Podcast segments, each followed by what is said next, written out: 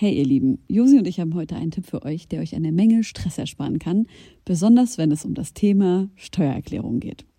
Ich denke mal, ihr alle kennt das Gefühl, wenn man vor dem Berg Papierkram für die Steuererklärung sitzt und absolut nicht weiß, wo man anfangen soll. Ja, uns ging's oft genug genauso, aber wir haben herausgefunden, dass es einen Weg gibt, wie man das Ganze deutlich einfacher gestalten kann. Jetzt kann man sich fragen, warum überhaupt Steuererklärung machen?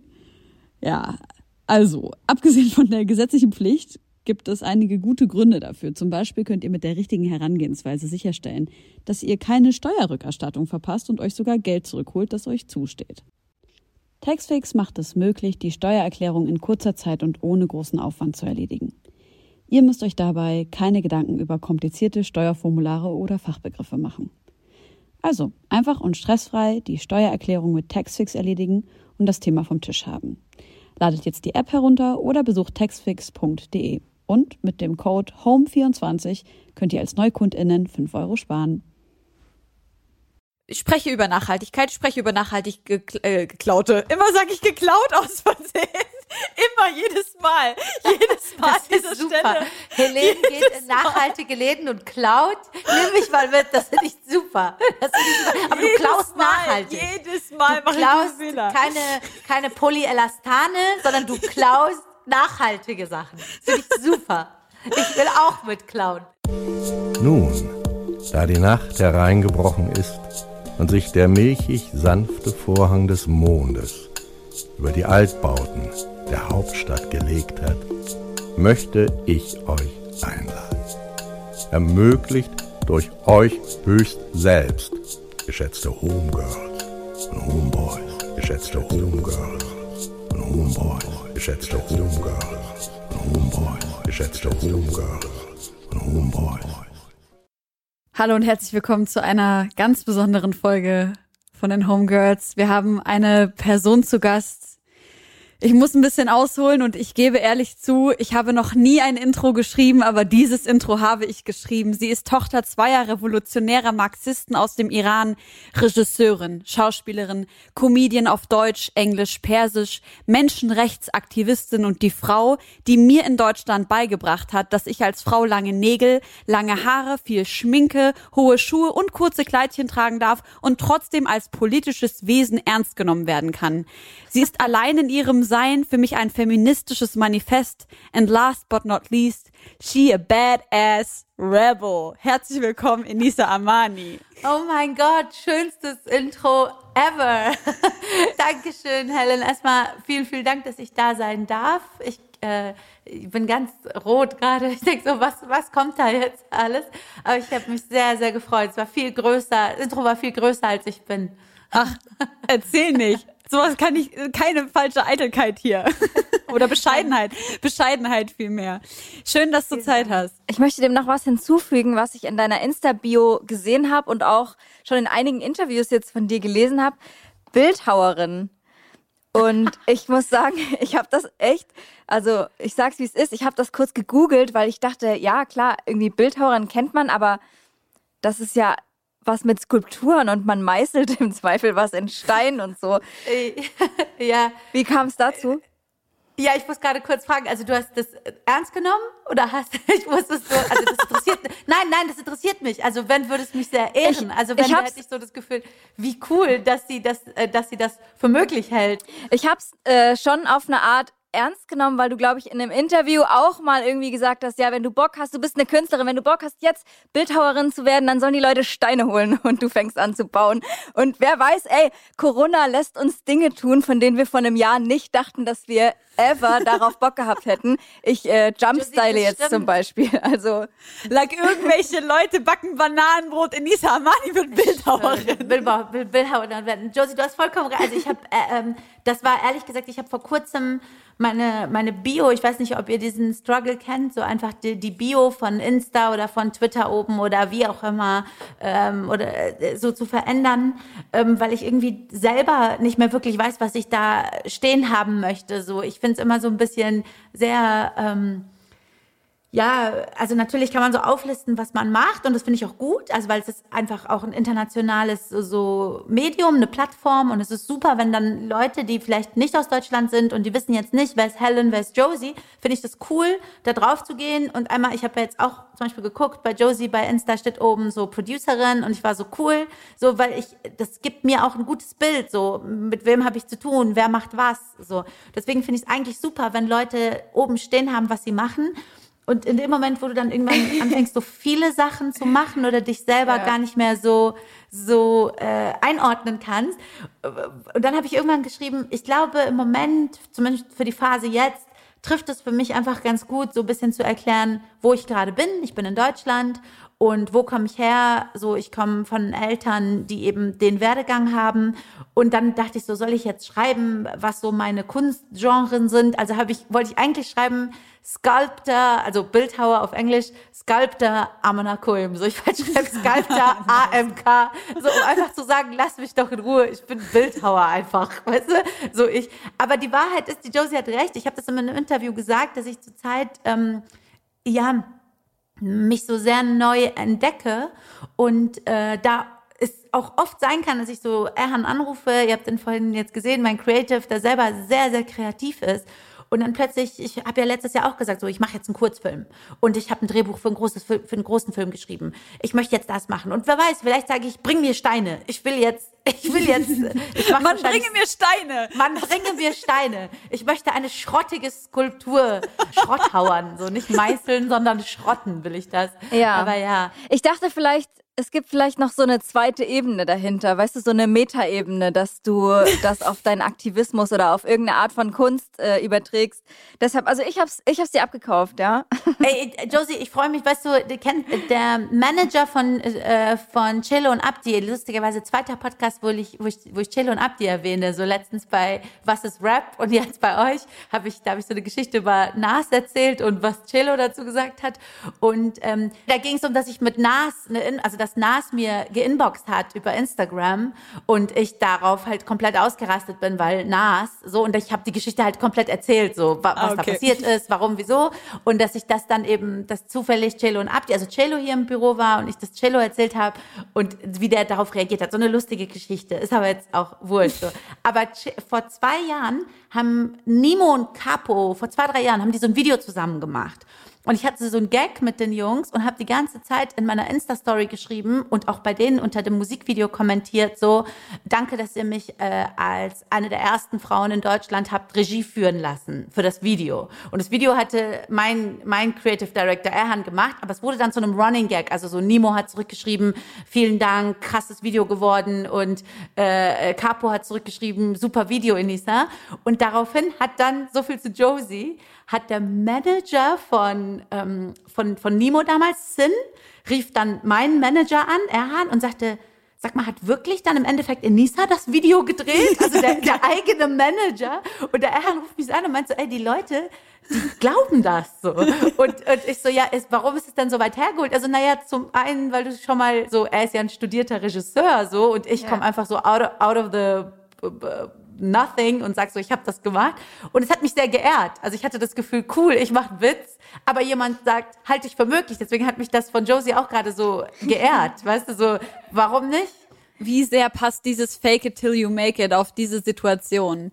ich habe ja damals, als ich bei hiphop.de angefangen habe, ja. habe ich ja total eng mit Roos auch zusammengearbeitet. Das ja. ist ja schon sehr ja. viele Jahre her.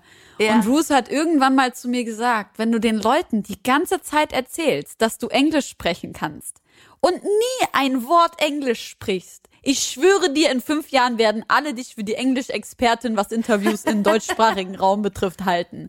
Und das ist die Wahrheit. Fake it till you make it. Einfach so. Ja, ich weiß nicht, warum ich so, äh, das, ich bin dem, diesem Sprichwort so voll negativ äh, gegenüber äh, eingestellt, weil ich viele Leute kenne, die so, ähm, ja, kennst du so die so, so die, die zum Beispiel ganz viel auf Status geben und mit Status meine ich jetzt so finanziellen Status und dann so, so ich verbinde damit so Leute, die äh, in ihre Stories irgendwie Zigarren posten okay. und Rolex-Uhren und, und um, um, um dann zu, irgendwie so das Bild aufrecht zu erhalten, so ich bin ein Hedgefonds-Manager, so und, und aber dann äh, so the real und das, ich bin eigentlich absolut kein Freund von Fake it till you make it. Ich bin ein Freund von so Make it till you make it. Ich finde es zwar voll lustig, also von Ruth und von dir, so von der, von der, von, ich verstehe den Gedankengang, aber ich weiß nicht, warum ich damit so, ich assoziiere damit so, so, so fake Leute, weißt du, die sich so vor dir stellen und sagen, weißt du eigentlich, äh, wer ich bin? Ich bin in, I'm big in Portugal. So, und du denkst so, okay. Aber ich muss halt ganz ehrlich sagen, ich glaube, dieses Fake it till you make it ist echt so ein krasses Phänomen, was vor allem Frauen sich nicht trauen, was ja. total in, in, in weiß-männlichen Räumen total normal ist, dass man halt sagt, Voll. ja, ja, ich habe das drauf, dann kriegst du den Job und dann lernst du es halt einfach erst.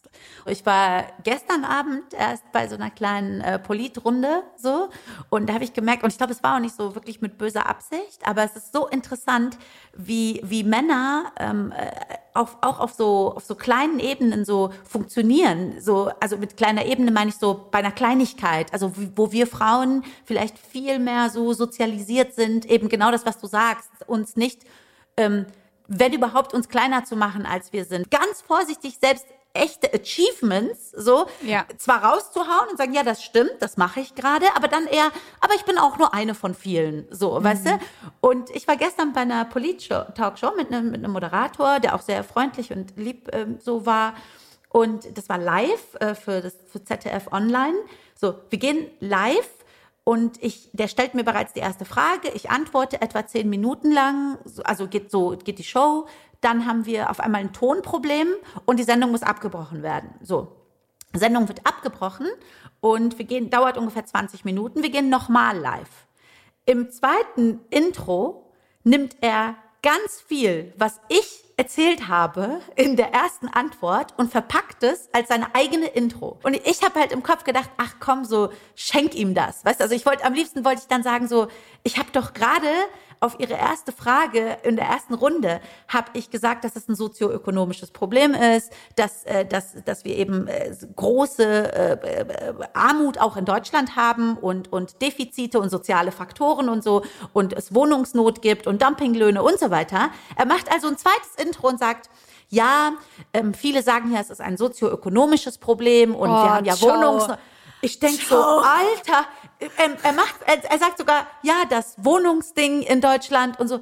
Ich glaube, man hätte es mir dann wieder negativ ausgelegt, wenn ich, weil die Leute haben ja quasi dann erst nochmal neu zugeschaltet und viele ja erst dann zum ersten Mal. Ja. Und es wäre halt dann jetzt so, so kleinlich gekommen, wenn ich dann gesagt hätte, ja, äh, schön, dass Sie so das halbe Intro, was Sie gerade gemacht haben, aus meiner ersten Antwort rausgezogen haben. Also habe ich gedacht, fuck it, ich rede weiter so dann gucke ich mir die YouTube-Kommentare heute Morgen an und ja, ich weiß, da ist ja auch immer viel Schrott so dabei bei YouTube. Ich gehe auf die Sendung, ZDF, sehe so YouTube-Kommentare und dann steht da zum Beispiel jemand, warum erklärt denn keiner, dass das Wort äh, sozial schwach ein falsches Wort ist. So. Und ich hatte das in meiner ersten Antwort erklärt und hatte gesagt, das ist kein richtiges Wort. Was hat der Moderator geschrieben? Der, der hat da drunter auf YouTube kommentiert.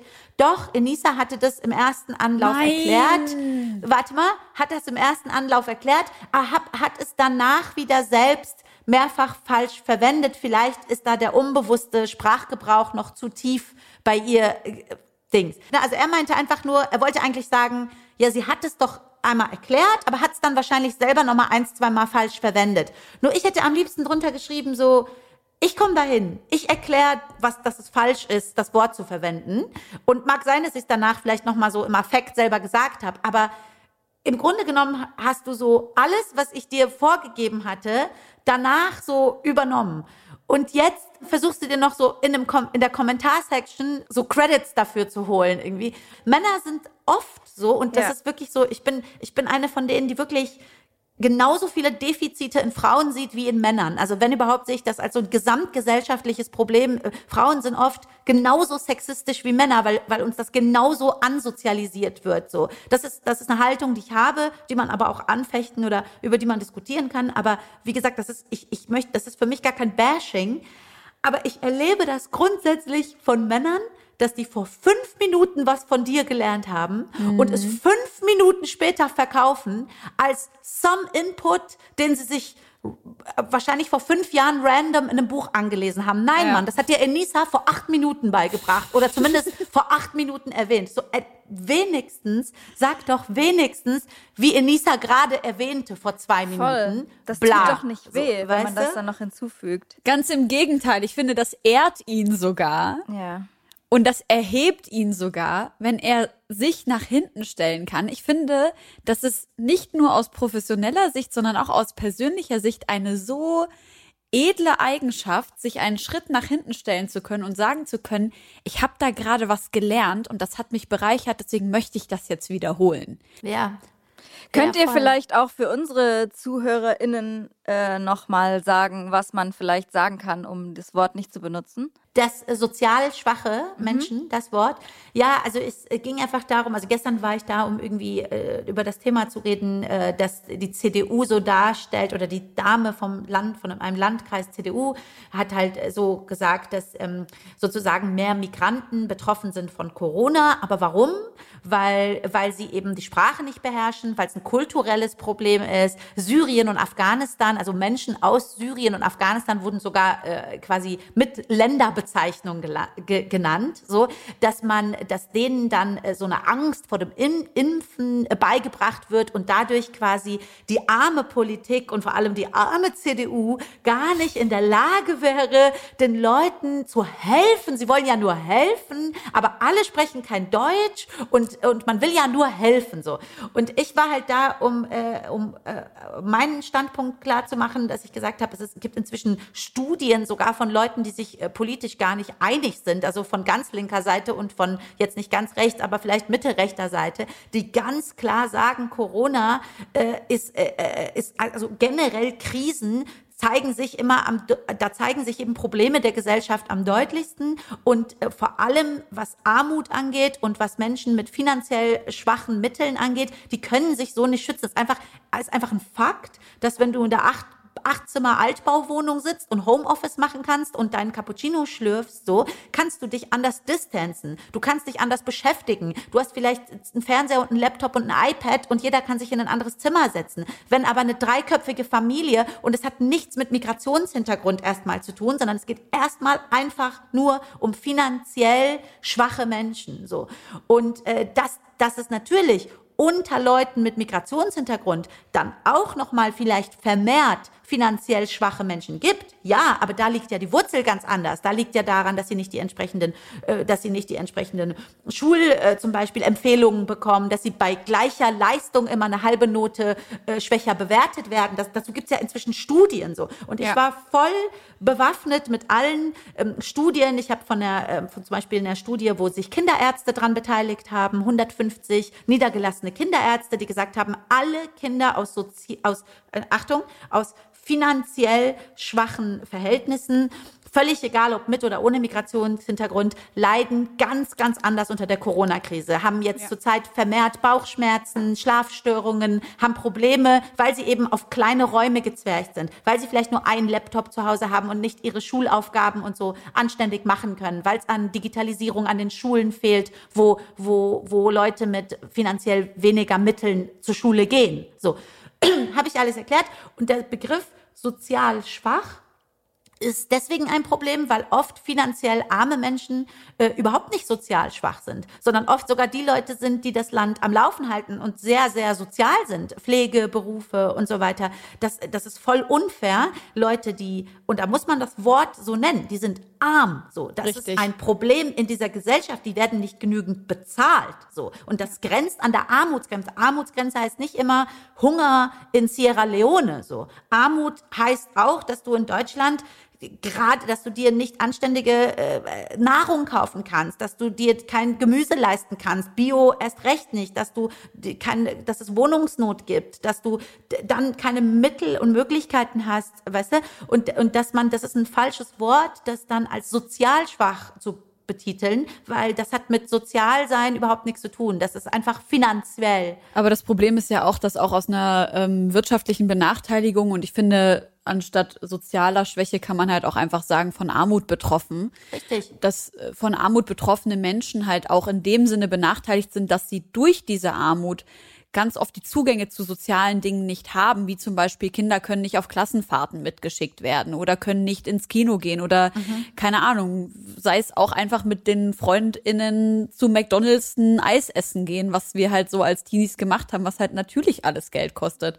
Und äh, das ist einfach so euphemistisch ausgedrückt, vor allem auch, ich, Enisa, du triffst gerade ehrlicherweise, obwohl ich gar nicht auf dieses Thema so tief eingehen wollte, aber richtig ins Schwarze. Ja weil ich mich gerade in den letzten zwei, drei Wochen ganz intensiv mit zwei verschiedenen Ministerien auseinandersetze und auch im Gespräch bin mit denen. Vor drei oder vier Wochen war ich in so einem, in so einem Talk eingeladen von dem Pressesprecher der Bundesregierung. Bin ich da eben ins Gespräch gekommen mit verschiedenen Menschen, die in der Regierung sind, die sagen, dass es jetzt mit unsere Verantwortung als deutsche Person mit Migrationshintergrund ist, Menschen, die auf uns hören, also Leute mit ähnlichem Migrationshintergrund wie wir oder Menschen mit anderem Migrationshintergrund, die aber sich mit uns identifizieren können, dass es unsere mit Mitverantwortung sei, diese Menschen jetzt äh, bezüglich Impfstrategie und Corona-Maßnahmen und Corona-Schutzmaßnahmen aufzuklären. Und ich verstehe das auch als meine demokratische Mitverantwortung. Aber ich sehe den Bedarf danach daraus erwachsen, dass es an der Integration gescheitert ist. Und Integration ist ganz gewiss nicht mein Problem. Das ist nicht meine Verantwortung, sondern eine Mitverantwortung der Bundesregierung. Und dafür werden Menschen bezahlt. Und dann frage ich mich, warum sollen jetzt äh, ein Haufen Menschen mit Migrationshintergrund, die sich InfluencerInnen oder Personen der Öffentlichkeit äh, nennen dürfen, kostenlose Bildungsarbeit für die Bundesregierung machen, weil sie irgendwas nicht gebacken kriegen und dann irgendeine von oben bis unten weiße Agentur dafür bezahlt wird, diese Strategie zu schreiben. Ganz mhm. ehrlich, es steht mir hier, mhm. weil ich checke es nicht.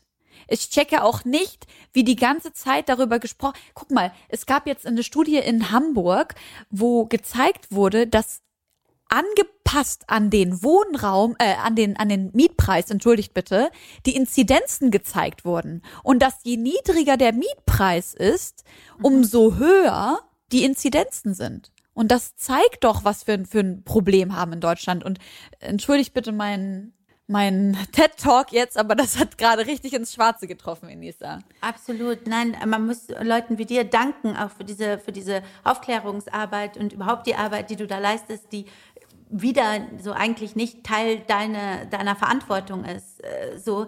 Und das ist ja auch das, wo ich mich immer wieder wiederfinde, so dass ich nicht nur äh, die Verantwortung eigentlich nicht haben sollte, sondern dann auch noch so mitverantwortlich gemacht werde, so, ja. du, indem ich dann in der, weißt du, in der Sendung sitze, für die ich übrigens nicht bezahlt werde, wo ich auch in der Sendung habe ich gesagt, so, ich habe hier gerade weder einen Wahlkampf, noch habe ich irgendwie ein Buch oder ich habe irgendwas, ich bin hier gerade, ich kann überhaupt nichts promoten, so, aber ich habe, äh, finde es einfach dann so so traurig, weißt du, dass, dass, dass da keiner einen Riegel vorschiebt, dass sich dann zum Beispiel da diese Landkreisdame oder so eine CDU-Dame, also nicht einen Riegel vorschiebt, nicht, dass sie ihre Meinung nicht sagen darf, aber ähm, oder ihre, ihre politische Haltung da verkündet.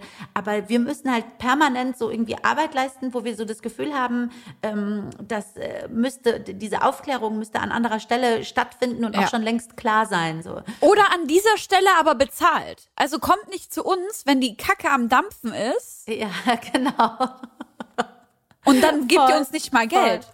Voll. Also wie kann das sein, dass du, dass du zu sowas sprechen musst und nicht bezahlt wirst? Ich merke ja auch, ich werde eingeladen so, weil die sich wünschen, dass ich eskaliere, weil die sich ja. wünschen so, der, das auch wieder so eine Kritik, die ich auch wieder an diesem Moderator habe, der so mir gegenüber nett war. Der hat dann später in seiner Insta-Story, hat er dann ähm, so gesagt, ja, erst hat er geschrieben, so ja, toll, dass Denise Salamani da ist.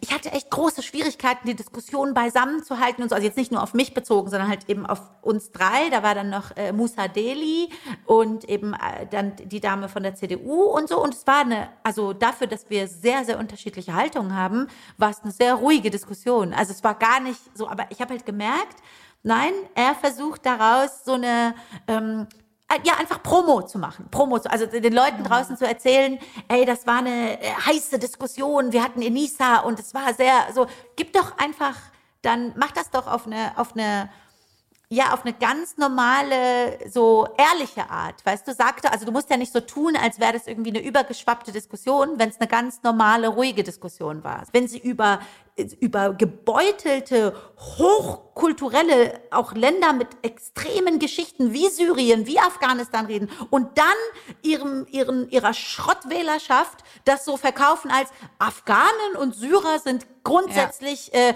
kulturell so blöd, dass sie vom Impfen nichts verstehen. Allah sagt doch gleich. Und dann sagt sie, wir wollen nicht stigmatisieren. Es ist einfach unsere Erfahrung. Oh mein Zweit, Gott, halt deine Kackschnauze, Alter. Vor allem überhaupt nicht darüber zu sprechen, dass es ja, also ich muss das jetzt mal so sagen, das ist nämlich eine Sache, die ich auch, ich lebe ja hier in Ostdeutschland, die mir ja. in Ostdeutschland auch auffällt. Menschen, die in der DDR aufgewachsen sind, Menschen, die in Syrien aufgewachsen sind, die haben prinzipiell ein, eine Skepsis gegenüber der Obrigkeit. Und wenn du damit aufwächst, dann ist das doch ein Fakt, dass wenn etwas so bedrohliches wie eine Pandemie in dein Leben kommt und dann kommt eine Obrigkeit, die sagt, hier ist der Schlüssel, dass du dann skeptisch bist. Ich möchte das überhaupt nicht verschönern oder beschönigen. Ähm, ich möchte einfach nur damit sagen, das Problem ist wo ganz anders. Das liegt nicht daran, dass die Leute aus Syrien kommen oder äh, ganz ehrlich, aus meinem Bekanntenkreis sind die meisten ImpfgegnerInnen Russen und das ist völlig scheißegal, ob das jetzt Russen sind oder SyrerInnen oder was auch immer. Das ist einfach meine persönliche Erfahrung und das hat gar nichts damit zu tun, was diese CDU-Tante da von sich ja. gibt, weil das einfach. Also, wo Die konstruieren einen Sündenbock aus, aus der Herkunft und sagen aber gleichzeitig im zweiten Satz, nein, wir wollen nicht äh, stigmatisieren. Sie sagt die ganze Zeit, ich will nicht stigmatisieren, ich will nicht stigmatisieren, aber sagt, ich sag so, äh, so ich, ich fand gerade, also das ist, finde ich, so ein Thema, wo sich so viele Leute einig sind, also wo Leute so aus unterschiedlichen politischen Lagern, so die, die Rundschau hat einen schönen Artikel, habe ich auch erwähnt, dazu geschrieben, 16 Prozent der Menschen in Deutschland sind armutsgefährdet, also armutsgefährdet, so nicht, nicht finanziell schwäch, schwächer, sondern wirklich armutsgefährdet. So, ich habe da geredet und wie ihr seht, so ich komme jetzt raus und ich denke mir so, ah, so meine Argumente, so erstmal so dieses, dieses, dieses typisch männliche Syndrom wieder so, also etwas so, so direkt als dein eigenes äh, Dings zu verkaufen und auch so unverschämt. So jemand hat das gerade gesagt. So, ja. weißt du, ich komme rein und benutze zwei, drei Begriffe und sage, wie ich denke und jetzt nimmst du die für deine Anmoderation. So. Und dann noch die CDU-Frau und dann noch das und ich denke so, komm, ich, lieber mache ich ein Statement darüber und mache ein Video ja. online oder lieber gehe ich zu Homegoals und äh, kotze mich auf Augenhöhe aus und, äh, weißt und nicht, weil wir alle der gleichen Ansicht sind, sondern weil ich mich dann auch auch wenn wir jetzt unterschiedliche Haltungen hätten, ich fühle die Diskussion dann so, so fair. Die ist nicht so, so hochgefaked oder hochgepusht oder, äh, weißt du, oh, das bringt uns jetzt Quote, wenn jetzt äh, ja. Enisa hoffentlich hier ausrastet. Vor allem auch, wo ist dieser Sinn? Also ich finde es ja, also für mich war es total wichtig, dass du in der Vergangenheit in diesen Talkshows stattgefunden hast, genau aus den mhm. Gründen, die ich genannt habe, als ich das Intro äh, vorgetragen habe. Mhm. Ähm, einfach zu sehen, okay, es wird mir möglich gemacht zu sein, wer ich bin, das Frausein zu leben, wie ich es lebe und gleichzeitig in Räumen stattzufinden, die nicht für mich gemacht sind. Mhm. Und das sage ich aus einer Perspektive, die total privilegiert ist, weil ich bin wirtschaftlich überhaupt nicht benachteiligt. Ich bin nicht von Armut betroffen. Ich bin normschön. Ich bin white passing und so weiter und so fort. Aber trotzdem sind diese Räume nicht für mich geschaffen. Wie schön du das gerade gesagt hast. Ich habe genau, ich habe eins zu eins das gesagt, was du gestern gesagt hast. Äh, also bis auf zwei, drei Wörter habe ich gestern auch gesagt. Ich so, ich ich bin eine privilegierte Person. Mir wäre es auch sehr bequem, jetzt zu sagen, nein, nein, nein, nein, nein. Ich, Enisa, habe gerade genauso viel Einschränkung. Ehrlich, ehrlich, mir geht's genauso schlecht ja. wie die, die zu viert in einer Einzimmerwohnung sitzen. Ach, mir geht's sogar schlechter, weil ich bin depressiv in meinen äh, 50 Zimmern und muss dann immer mit dem AMG ein paar Runden mehr fahren, weil mich macht das traurig, weißt du? So, und ich habe gestern mehrfach gesagt, ich so, das ist like so etwas, Enisa, ruf mich doch an, ich begleite dich in deinem AMG. ja, ich begleite schlecht, Helen, weißt du? Ich muss dann, ich hänge die ganze Zeit auf My Theresa und auf Farfetch und auf Netta Poté und bestell mir noch mehr äh, unnachhaltige äh, Balenciaga-Jacken, weil es mir schlecht geht. Äh, das war für mich schon von klein auf. Ich weiß, ich bin sehr links erzogen und so und das ist vielleicht für viele auch, die dann nichts. Es ist ja immer, wie du erzogen wurdest und viele, äh, weißt du, sind dann, denen wurde was anderes äh, mit der mit der Milch schon eingeflößt so.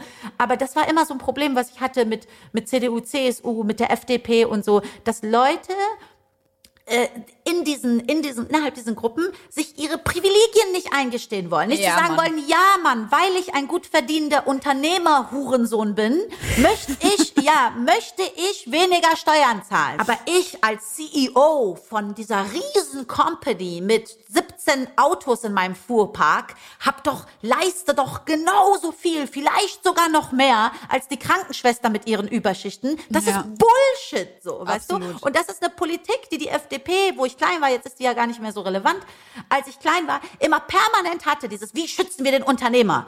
Du Hurensohn bist doch schon reich, Alter. Weißt du, Ja. you made it already, so. Ich werde so wütend bei sowas, weil das so, weißt du, das ist gar nicht mal besonders äh, so tiefgründig, was ich gerade von mir gebe. Das ist einfach so basic Ich human. bin so bei dir. so, weißt du, ich meine, das ist, ich bin, ja so kein, bei dir, dass mit diesem Reichtum eine Verantwortung einhergeht, die individuell wahrgenommen werden muss. Und wenn das bedeutet, du verdienst keine Ahnung. Ich meine, das ist ja im Islam sogar festgeschrieben, dass man abgeben muss. Gut, manche in Deutschland lebende Muslime sagen, "Ey, ich zahle doch Steuern, das ist meine, das ist meine, Ja. meine, meine muslimische Pflicht. Wa- Was sind das? Drei Prozent oder sieben Prozent? Ich habe es gerade nicht ich habe das erst gestern gehört, weil ich das nicht wusste. Ich wusste, wie viel du spenden Ich glaube. Sikra heißt das. Genau, es gibt tatsächlich einfach wie beim Finanzamt irgendwie so, es ist richtig so mit einer Rechnung aufgetan. Also so viel hast du verdient.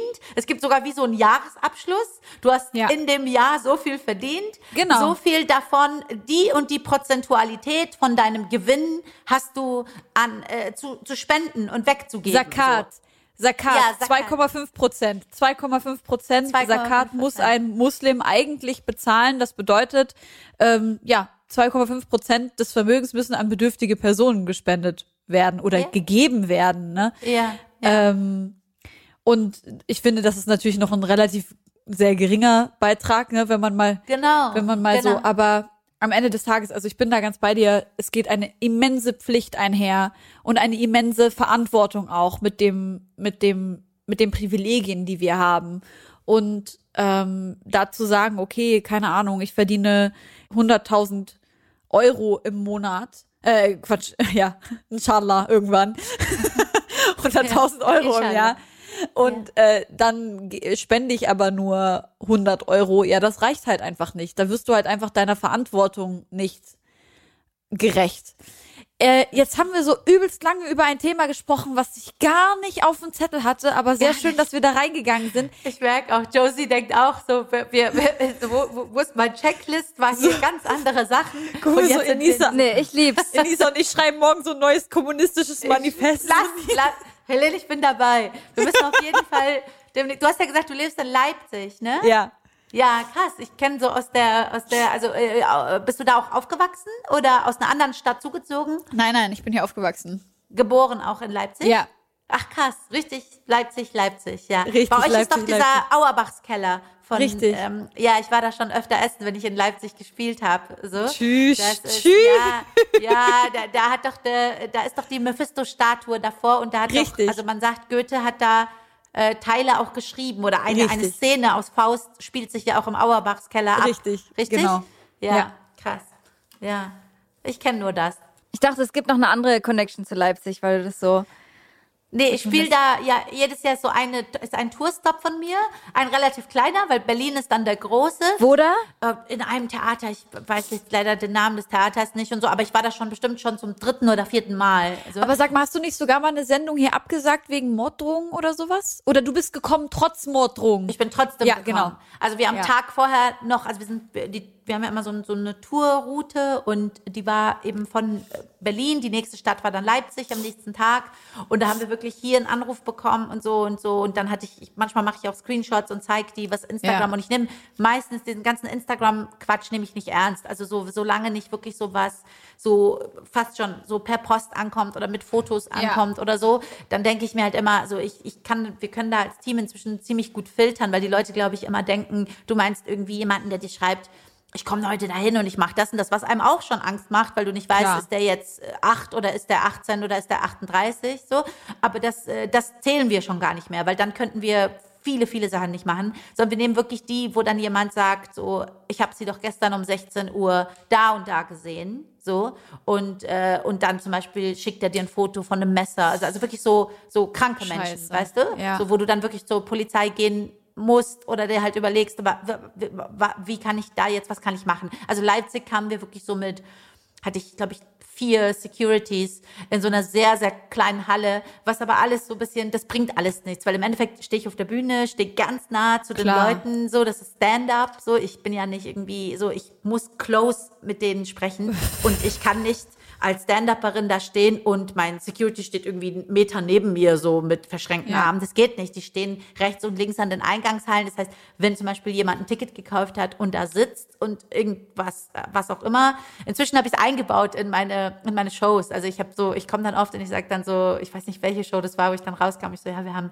sehr, sehr viele Morddrohungen von, für heute Abend und ich bin mir sicher, wenn jetzt heute tatsächlich jemand keine Ahnung, so äh, anfängt hier rumzuschießen und so, dann gucke ich immer so die erste Reihe an und ich sag so, ich glaube, ihr geht alle mit drauf. So, also ich möchte, ich möchte nur, dass ihr wisst, so, ihr werdet, macht euch keine Sorgen, so, das wird irgendwie, äh, die Bildzeitung wird morgen titeln, so, äh, 58, äh, ein Deutscher war auch dabei oder so. Also ich dann immer so, und dann habe ich meistens schon mit irgendjemandem so, so gesprochen und sagen wir in der ersten Reihe sitzt irgendjemand, sagen wir irgendein Jan, so, und dann rede ich mit dem Jan und sag, Jan, wegen dir wird die Bildzeitung morgen, morgen titeln, ein Deutscher ist auch gestorben, weißt du? Mich zählen sie ja wahrscheinlich nicht als Deutsche, so. Und ich war inzwischen, also wie soll ich sagen, versuche ich es dann so in Humor zu verpacken. Hart, aber hart. Wir hatten ey. eine Show, wo ich, es war eine Show, wo ich gesagt habe, so, ich so, macht euch keine Sorgen, ist ja heute eine große Show, aber es sind ja alle Taschen kontrolliert worden und ich schwöre dir, so 3000 Menschen gucken mich an und schreien so in die Halle rein, so,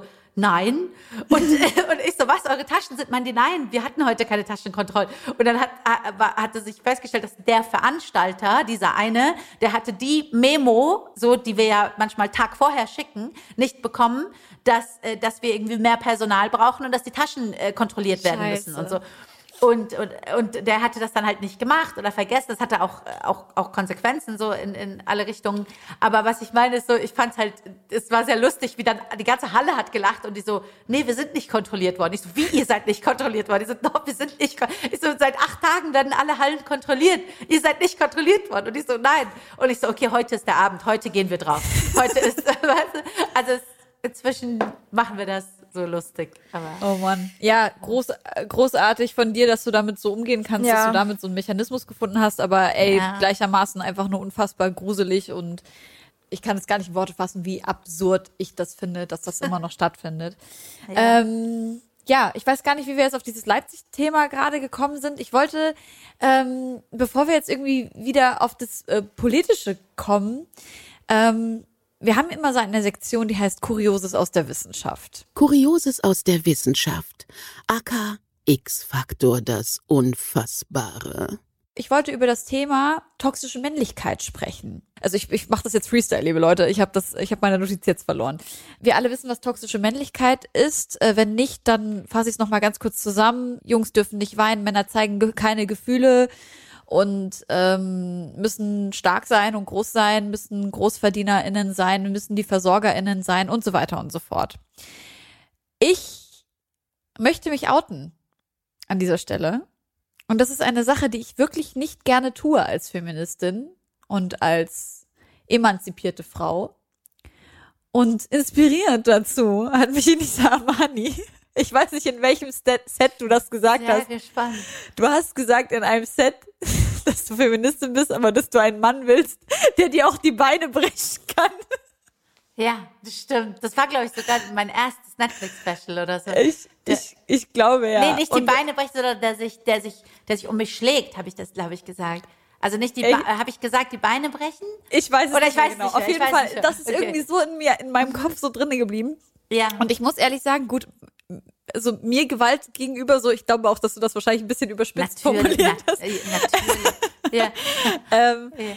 Aber das, wie du vorhin schon gesagt hast, diese, dieser Sexismus auch bei mir so internalisiert ist, beziehungsweise auch dieses toxische Männlichkeitsbild, weil ich weiß gar nicht, ob Sexismus auch gegen Männer funktioniert, wenn man eigentlich davon ausgeht, dass Sexismus ein strukturelles Machtproblem ist und das ja immer nur abwärts geht und nicht aufwärts.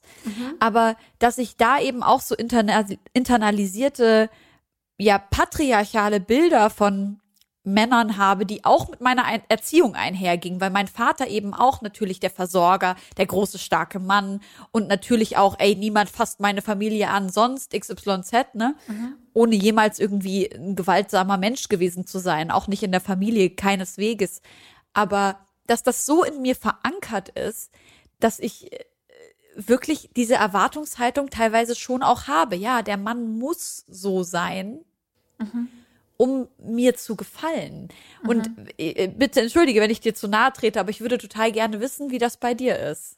Äh, bei mir ist es äh, genauso wie du, aber der, die Wurzel ist unterschiedlich. Also ich habe zum Beispiel einen Vater, der, der in keiner Form, also kein Symptom von dieser, von toxischer Männlichkeit oder ich könnte vielleicht sogar sagen klassische Männlichkeit, wie sie, wie sie früher definiert wurde, Ja. hat. Ich habe so meinem Papa, also ich habe seit neuestem endlich ein gutes Wort gefunden, wie ich meinen Papa gut beschreiben kann. Mein Papa ist tatsächlich ein Nerd. Also mein Vater ist, weißt du, wer mein Vater ist? Ich, hab, ich, ich, hab, ich konnte das lange nicht erklären, aber letztens war eine Freundin bei mir und äh, war, war, war, wir waren bei meinem Papa essen und dann sagte sie, äh, voll süß, sagte sie hinterher, meint sie, ich habe es endlich begriffen, sagt sie, dein Vater ist, ist quasi ein Nerd, weil ich konnte früher nie erklären, warum mein Vater quasi die Enzyklopädie Britannia in seinem Kopf hat. Aber in vielen Sachen, mein Vater hat oft bei so zeitgeistlichen Sachen, ist er nicht auf dem Level des Zeitgeistes. Du hättest das Gefühl, du hast jemanden so aus so einem, aus so einem Dorf geholt, nicht in toxischen Sachen, ich sag dir gleich in welchen Sachen. Also wo er so ganz einfache äh, so Sachen nicht weiß, weil sie so out of seinem Kosmos sind, dass er so wirkt, also so, so sehr simpel sogar wirkt. Gleichzeitig ist er jemand, wenn du jetzt, wenn du ihn jetzt fragst, Papa, was ist die aktuellste Publikation eines der aufstrebendsten Literaten äh, Südkoreas, so, dann wird er jetzt sagen, ja, da gibt's den 21-jährigen so und so. Der hat gerade dieses Buch, ein wunderbares Buch publiziert. Das ist weltweit in 47 Sprachen ersetzt worden. Die äh, Book Review der New York Times hat gerade geschrieben, dass das das ausgezeichnetste, also wo du denkst, okay, der redet so wie jemand, der 24 ist, in New York, in einem Office, in einem Share Office arbeitet und so. Wie kann der gleichzeitig manche ganz einfache Sachen nicht wissen und dann alles, was irgendwie Literatur und Philosophie äh, betrifft, so, so auf dem Zeitgeist sein, so. Und dann hat irgendwann eine Freundin gesagt, dein Papa ist wie Sheldon Cooper von Big Bang Theory in Bezug auf, aber nicht in Bezug auf äh, Physik und Naturwissenschaft, sondern in Bezug auf Literatur. Das heißt, genau wie Sheldon so ein Mega-Brain ist und irgendwie so äh, Quantenphysik aus dem FF beherrscht, so, aber dann vielleicht, wenn du ihm sagst, äh, wenn man mit einer Frau zusammen ist, dann sollte man ihr auch irgendwie mal einen Kuss geben auf den Mund, dann ist er, was? wer macht denn sowas? Weißt du, so, und ich kann dir Geschichten von meinem Vater erzählen, das wird zu lang, die teilweise so lustig sind, dass er irgendwas gesagt hat, wo ich sage, Papa, das ist nicht dein Ernst, du denkst nicht wirklich, dass, ich sag jetzt mal, irgendwas wirk Wirres so, ne, dass lesbische Frauen irgendwie das und das haben. Und dann sagt er, ja, aber nicht, ich meine jetzt nicht was Negatives, ne? So was, Ja, ja. was äh, äh, irgendwas, wo du denkst, so, wie kann er das nicht wissen? Aber wie kann er, wenn ich ihn jetzt frage, äh, äh, allerneueste das und das, welche Literaturzeitschrift in Hongkong ist gerade, äh, muss man gelesen haben? Und dann sagt er, bla bla bla. So, weißt du? So, und äh, jetzt habe ich festgestellt. Mein Vater, so kann ich es euch erklären. Mein Papa ist Sheldon Cooper in Bezug auf Literatur. So, das heißt, Schön. er ist da ein Mega-Brain, was andere Sachen. So, gleichzeitig, mein Vater hat sich jetzt, eben Sheldon Cooper, sich in seinem Leben noch nie geprügelt. Nie, noch nie. Also ich habe, ich kenne keinen, keinen Mann, ehrlich gesagt. Ich weiß ob es eine Frau, den du fragst, hast du dich mal einmal in deinem Leben geprügelt? Und er sagt, nein, noch nie. Also jeder wird sagen, mit 14 vielleicht einmal. Oder ich möchte jetzt auch nicht, guck mal, habe ich auch wieder was Toxisches ähm, reproduziert. Das muss nicht jeder sagen. Aber oft, wenn du dich umhörst, gibt es bestimmt Männer, die sagen, habe ich einmal gehabt, als ich 14 war. Einer sagt, habe ich es vielleicht öfter gehabt. Einer vielleicht so. Mein Vater hat sich noch nie geschlagen. Mein Vater ist der sanfteste, liebeste, undominanteste, ruhigste, süßeste Mensch. Das heißt, mein Männerbild, was ich dann später erklärt habe, dass ich eigentlich ähm, auch so in meinem Bezie be bisherigen Beziehungsschemata immer einen sehr dominanten Partner hatte. Mein Schema war immer, ist wahrscheinlich sogar noch heute so, das kann, inzwischen werde ich erwachsener und Menschen werden auch komplexer und so, aber es ist ein sehr dominantes Schema. Und das entspricht gar nicht meinem Papa-Bild. Und ich glaube, mir hat jemand mal erklärt, der hat gemeint, Denisa, dann habe ich gemeint, warum ist das so? Weil mein Vater ist so wunderbar und ich habe überhaupt nicht so dieses so. Und dann hat mir ein Comedy-Kollege, sehr süß, das war Benaisa, den erwähne ich auch irgendwie in jedem Podcast, hat Benaisa gesagt, äh, weil du keine Daddy-Issues hast. Ja, nice. Ich fand das sehr, der meinte so, du suchst dir gar, ich habe gemeint, warum habe ich nie so, äh, so wirklich so, also begebe ich mich ist nicht so, dass es mir noch nie passiert ist. Mir ist es auch schon passiert. Ich habe es noch nicht thematisiert. Ich werde es irgendwann mal thematisieren. Aber so, also wenn ich irgendwann mal so ähm, Lebensgeschichte schreibe oder so, werde ich vielleicht auch mal sowas äh, erzählen. Aber grundsätzlich bin ich eher nicht in toxischen Beziehungen. Also ja, mir ist es auch mal passiert, aber grundsätzlich, wenn jemand mich nicht so komplett auf den Händen trägt und wirklich, ich bin auch sehr caring, also ich gebe das auch zurück Ja. und ich bekomme das von Männern zurück. Und ich habe dann irgendwann mal gefragt, so ich so, ey, warum gerate ich nie an falsche Männer? Also jetzt nicht nie, nie, aber grundsätzlich habe ich immer so sehr, sehr liebevolle Beziehungen gehabt, wo ich fast so ein bisschen der, der, nicht der toxische Part, aber so der, der, eigentlich war der Mann, der, der so, ich möchte dich heiraten und ich möchte das und ich möchte dir alles recht machen und ich war vielleicht bis gestern noch ein Bad Boy, aber für dich mache ich irgendwie alles so. Und es war dann auch so. ein Mann, der toxische Männlichkeit lebt, muss ja nicht unbedingt eine toxische Beziehung führen. Ich, was ich, was ich, Ah. we- weißt du, was ich meine? Ich habe wirklich, glaube ich, in meinem Leben, vielleicht meine erste große Liebe war vielleicht eine toxische Beziehung, wo ich so 16 war. Ja. Ähm, aber nee, was ich tatsächlich meine, ist eher dieses Männerbild, was diese Männer dann nach außen tragen. Eben das, was du gerade gesagt hast. Deswegen hab ich, bin ich dir gerade so ins Wort gesprungen, weil dieses, bis gestern war ich noch ein Bad Boy. Aha, jetzt kannst du zu mir kommen und in meinen Armen, äh, in meinen Armen so Ding schwach sein. Peter Fox hat mal in so einem Song gesagt, Ah. äh, ein Hooligan liegt seiner Frau in den Armen und weint. Und ich war so, genau das. Ja, richtig, richtig. Ne, aber bei mir hat das, wie soll ich sagen, bei mir ist das immer, also jetzt nicht, weil jetzt jede Beziehung gehalten hat, aber ich habe das schon oft erzählt, so ich bin grundsätzlich ein Langzeitbeziehungsmensch, also meine Beziehungen waren immer alle Langzeit.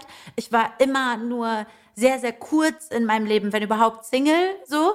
Und innerhalb dieser Langzeitbeziehungen war eher, also ist es nicht so, dass jemand mir was erzählt hat und an sich nicht daran gehalten hat oder irgendwie so, sondern eher ich war die Person, die dann vielleicht äh, noch unreif war oder vielleicht weggerannt ist oder vielleicht irgendwie. Und das obwohl ich eigentlich mit Typ also mit einem Typ Mann zusammen war, der nach außen sehr dieses dieses Bild lebt von ich bin der dominante Typ, der so und so und so so war das seit ich also seit ich keine Ahnung 17, 18 war so und äh, und mir haben Freundinnen oft gesagt so verrat mal deinen Trick. Also warum sind die nicht schlecht zu dir? So, warum, warum passiert? Und ich habe gemeint, ich so, ich weiß nicht, wie, warum ich irgendwie ein Radar hab, dass mir das nicht passiert. So, ich, ich, ich glaube, ich begebe mich gar nicht. Also, wie gesagt, ist nicht so, dass mir das noch nie passiert ist, aber ich begebe mich gar nicht, wenn ich merke, jemand ist irgendwie schlecht zu mir oder so, bin ich sofort Ja. weg. Also ich bin noch nie Same. an diesen Punkt gekommen, dass mich jemand dann betrügt oder so, weil ich würde Ja. gar nicht in der Lage, wenn jemand äh, vor mir irgendwie weird ist und ich schon sowas fühle, dann passiert das bei mir gar nicht so. Dann bin ich Ja. weg. So. Und ich habe daher immer so sehr Glück gehabt und eigentlich immer so sehr tolle, auch so Partner gehabt in meinem Leben und auch sehr äh, gleichbleibend so, also so nicht so gewechselt irgendwie alle drei Minuten so, äh, was auch nicht schlimm ist, jeder soll machen, wie er Bock hat, so wirklich, das meine ich von tiefem Herzen, wie jeder Bock hat, solange er jemanden nicht verletzt. In meinem Ja. Leben war es so Und ähm, aber ich gebe zu, ja, meine Mutter hat Mama zu mir gesagt, äh, du hast die ganzen, weil ich habe gemeint, ich möchte meinem Mann Tee bringen. Und meine Mutter hat gemeint, du hast alles Simone de Beauvoir würde sich jetzt im Grab umdrehen. Du hast alles, was wir Feministinnen achieved haben, vor dir hast du kaputt gemacht, wenn du dem Tee bringen willst. Also nicht einmal, sondern permanent. So. Und dann habe ich immer das Argument gehabt, das muss ich jetzt von euch lernen. Wirklich, ich bin mir sicher, da wisst ihr vielleicht mehr als ich über die Thematik, dass ich gesagt habe, ähm, ist es noch das Gleiche, wenn ich mir das aussuche?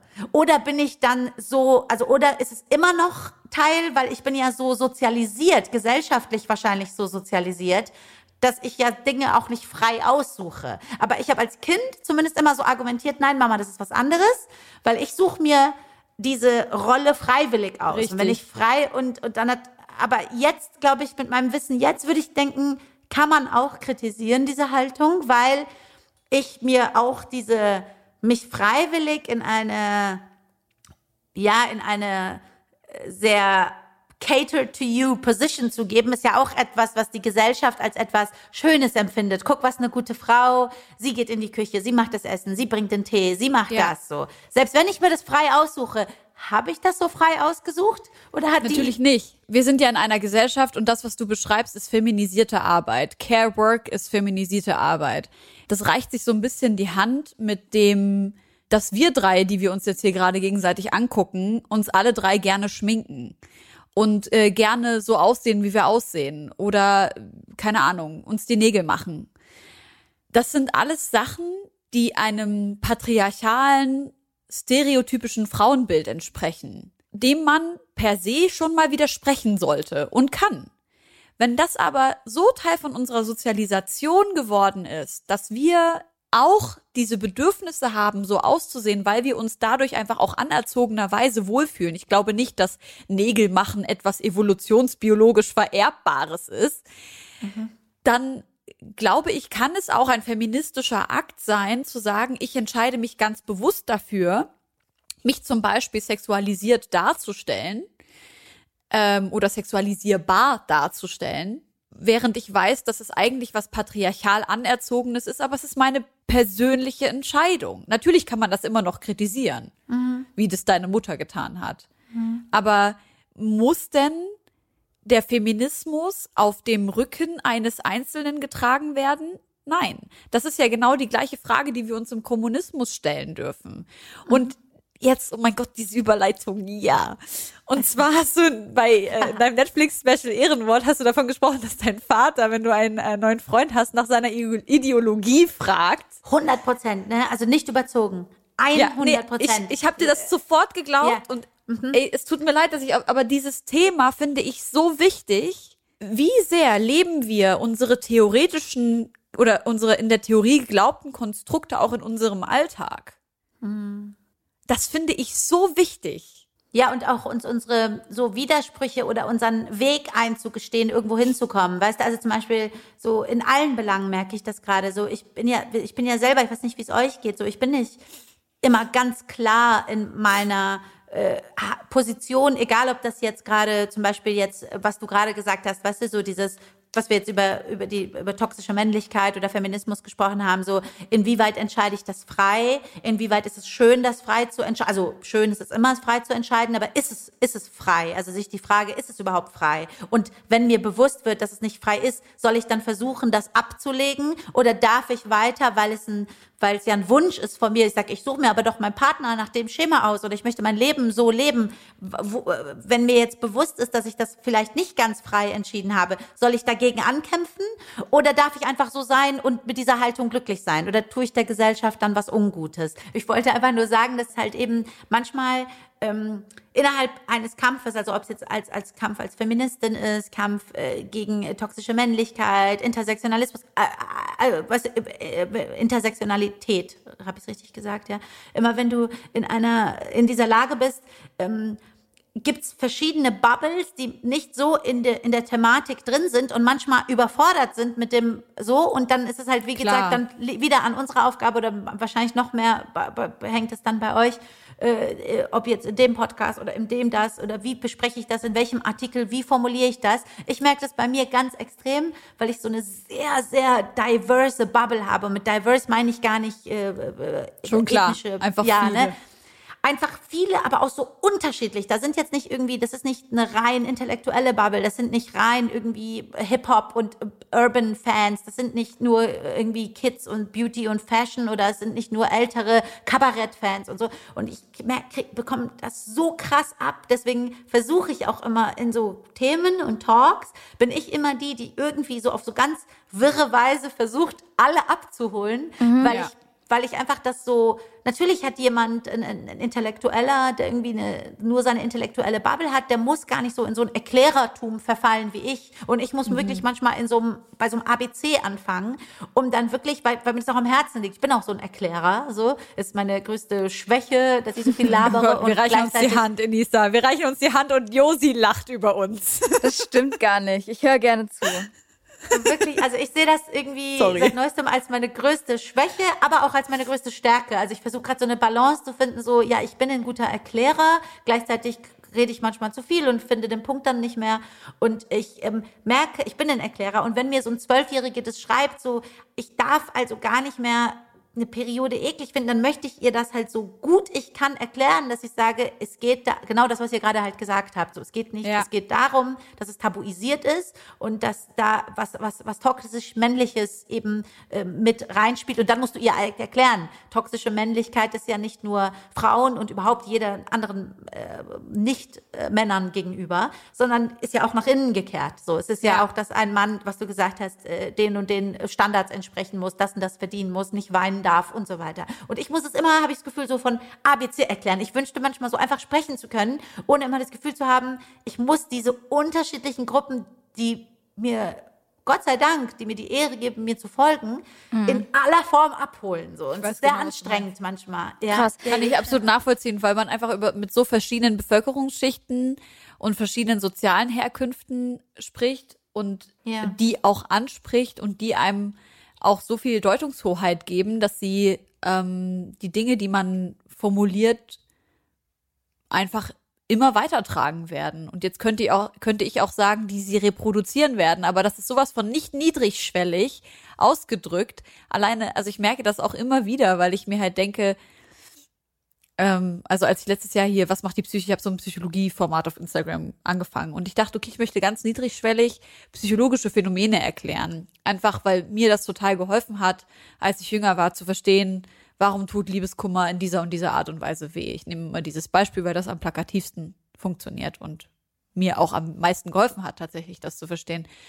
Und da aber diese, diesen Weg zu finden zwischen immer noch, also, dass man jemanden mit einem wie auch immer gearteten Abschluss erreicht, sag ich jetzt mal zehnte Klasse Abschluss immer noch erreicht, aber trotzdem von einer breiten Masse und das ist nun mal in Deutschland eine breite weiße intellektuelle Masse, die äh, beurteilt, ob man intellektuell ist oder nicht, als intellektuell gelesen werden kann. Und ich finde, das ist so der der große der große Zwist, in dem man in dem man oder in dem ich mich wiederfinde, immer wieder zu sagen, wie sehr darf ich Kanacke sein, Obacht Selbstbezeichnung, ohne abgestempelt zu werden als die Dumme? Und wie sehr darf ich mehrfach verschachtelten Nebensätzen sprechen, ohne die Leute, die eigentlich so sind wie ich, nicht mehr anzusprechen und nicht mehr zu erreichen? Also, ja, im Prinzip habe ich einfach nur das gesagt, was du gerade gesagt hast. Nein, hast du, nein, nein, aber ich nein, du hast es aber viel pointierter und, und schöner gesagt. Also du hast also genau das ist es so. Wir, wir sind halt in vielen, vielen Punkten äh, genau das, was du auch Bezug auf meinen Vater.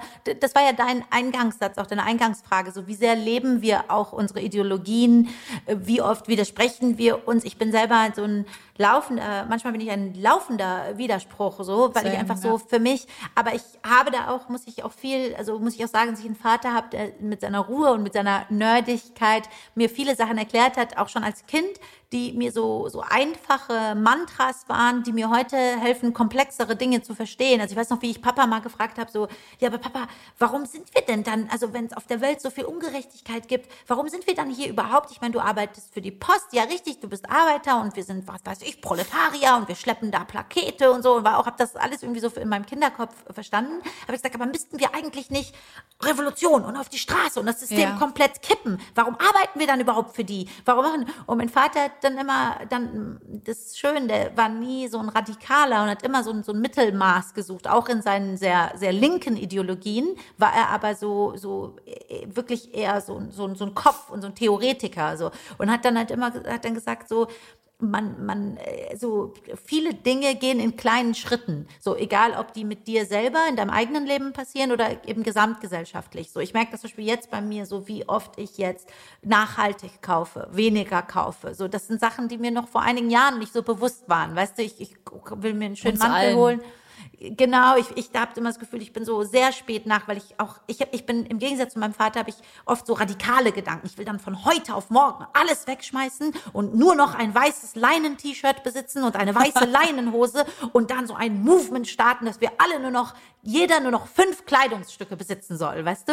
So, ja. und äh, also jeder zwar freiwillig sich anschließen soll, aber äh, das wäre super. Also aber du bist die Chefin. Alle freiwillig, aber Enisa Amani ist die Diktatorin. Alle freiwillig, aber unter meiner äh, Diktatur.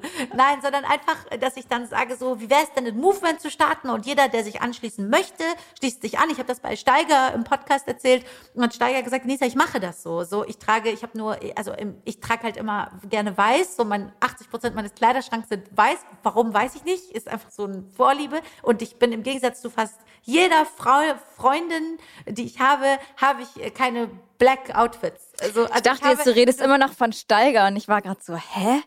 Steiger trägt nie weiß. Äh, genau, und Steiger hat dann gesagt, Enisa, ich bin dasselbe, nur ich habe, also ich habe das bereits durchgezogen, was du für dich irgendwie so, irgendwie vielleicht mal für irgendwann vorgenommen hast, aber ich trage nur schwarz. Also ich habe, er hat gesagt, ich habe drei schwarze T-Shirts, drei Hosen, drei das und habe das schon lange für mich durchgezogen, so. Und ähm, ich fand das eben sehr spannend, dass ich gesagt habe, krass, ich will das mit Weiß machen, so für mich. Ich möchte mir drei T-Shirts zulegen, drei Sommerkleider und drei Hosen irgendwie, weißt du? Und die, hier spricht aber eine Frau, die ich glaube 450 Paar Schuhe im Kleiderschrank hat. So, ich habe keinen, also ich habe, äh, das ist mein äh, Investment. So, weißt du, das, wo, was, wo andere Leute äh, Immobilien kaufen, habe ich Schuhe. So, weißt du. Und wie groß ist diese Schere, von der ich da spreche? Wie groß ja. ist da mein Widerspruch? Wie groß ist da mein persönlicher Zwist? der, ich will jetzt nicht sagen, der mir schlaflose Nächte macht, aber der mir auf jeden Fall zu denken gibt und wo ich jeden Tag irgendwie kurz davor bin, sage ich mache jetzt so einen Move. Aber was ich dann merke, was ich immerhin mache, sind diese kleinen Schritte. Also die halte ich nicht auf. Ich merke, okay, krass, du, du bist jetzt immer mal wieder so, dass du sagst, nein, das mache ich nicht. Zum Beispiel jetzt zum Ramadan habe ich mir komplett äh, jede Form von Online-Shopping verboten. Jede Form. Ich so, mir ist egal, ob du sagst, ich brauche unbedingt ein paar Socken, weil alle meine Socken Löcher haben gerade, angenommen, so angenommen es wäre so, oder ich brauche die und die Strumpfhose für den Shoot. Ich werde sie nicht kaufen. Dann ist es halt ohne Strumpfhose. So. Ja. Und ich merke, wie, ich sage dir so, wie mir Online-Shopping, dabei geht es nicht darum, darum, oh, ich brauche eine neue Tasche oder neue Schuhe oder neue Jacke. So Kleinigkeiten. So, ich habe es mir ja verboten. So, ich würde jetzt nicht mal so und äh, wie viel das ausmacht. So, weißt du, ja. so gerade in meinem Berufsfeld mit meinem Team und so, hier kamen jeden Tag acht Pakete an für irgendwas. So, ah, wir brauchen Klar. wieder das, wir brauchen einen Ständer, wir brauchen dies, wir haben das. Und ich habe mir das alles verboten. Ich so, mir ist egal, ich, wir kaufen zu Ramadan nichts. So, ja. grundsätzlich nichts. Und äh, oder ich kaufe halt jetzt nachhaltige Sachen oder beschäftige mich mit deren Herstellung oder das oder in der Nahrung oder so. Oder bin jetzt zu Ramadan vegan gegangen. So, äh, und das fällt mir schwer, weil ich äh, so von Haus aus äh, könntest könnte ich eigentlich morgens Steak essen, mittags Fisch und abends noch eine Sorte Fleisch. So. Aber das, ich bin keiner, der das so äh, dem das leicht fällt, weil er sowieso vielleicht nicht so gerne Fleisch isst. So mir fällt sehr schwer. Ja. Und ich äh, bin komplett vegan, jetzt für Ramadan zumindest und hoffe, dass ich das auch länger beibehalten kann. Aber ich glaube, es sind halt diese Baby Steps, diese Baby Steps, mhm. sich irgendwie zu finden in, innerhalb deiner eigenen Ideologie. Ich bin aber auch jemand, mir sind auch radikale Schritte zuzutrauen. Also sage ich dir, ich bin vielleicht jemand, der dann morgen plötzlich sagt, fuck alles, so, äh, ab, so, das kann schon sein. Im Moment bin ich also mir ist so eine Psychose, glaube ich, ich bin nicht weit weg davon. Ey, ich fühle das so krass, was du sagst, weil für mich ist so ein, boah, keine Ahnung, ich kann das nicht in Worte fassen, weil mich das tatsächlich zum Verzweifeln bringt, eine linke Frau zu sein und so gut im kapitalistischen Konstrukt zu funktionieren und im Reichtum zu leben. Das muss man einfach so sagen, wie es ist. Ne? Reichtum in Deutschland ist ab einer gewissen Einkommensgrenze festgelegt. Diese Einkommensgrenze habe ich überschritten und ich glaube, wir alle drei können hier von uns behaupten, dass wir sie überschritten haben. Und da zu sitzen und zu sagen, nein, ich glaube rein theoretisch an den Kommunismus, halte das für eine gute theoretische Idee dann vor zwei Jahren nach Kambodscha gereist zu sein, zu sehen, was die Roten Khmer im Namen des Kommunismus mit ihrem Volk gemacht haben, zu sehen, was in Syrien mit vermeintlichem Sozialismus passiert und so weiter und so fort, wo ich dann so da sitze und mir so denke, fuck man, ist Sozialismus und Kommunismus überhaupt eine, ein Konstrukt, was für uns als Menschen überhaupt anwendbar ist, betrachte ich auch als Person mit psychologischem Background dann denke ich mir, nein, Helene, du, so wie du gerade gesagt hast, Baby Steps, jeder macht, was er kann. Im nächsten, in der nächsten Sekunde denke ich mir, ich kann, ich kann das nicht mehr. Das geht nicht. Wie soll das funktionieren? Meine Familie hat Hunger. Helene, ich glaube, diese Manifestsache muss passieren. Ich bin jetzt an, der, an einem anderen Punkt. Du hast mich jetzt so getriggert. Ich werde jetzt, ich bin kurz davor, dieses Handy aus dem Fenster zu schmeißen. Ich bin kurz davor, hier dieses Büro anzuzünden mit allem Equipment und wir machen Neustart.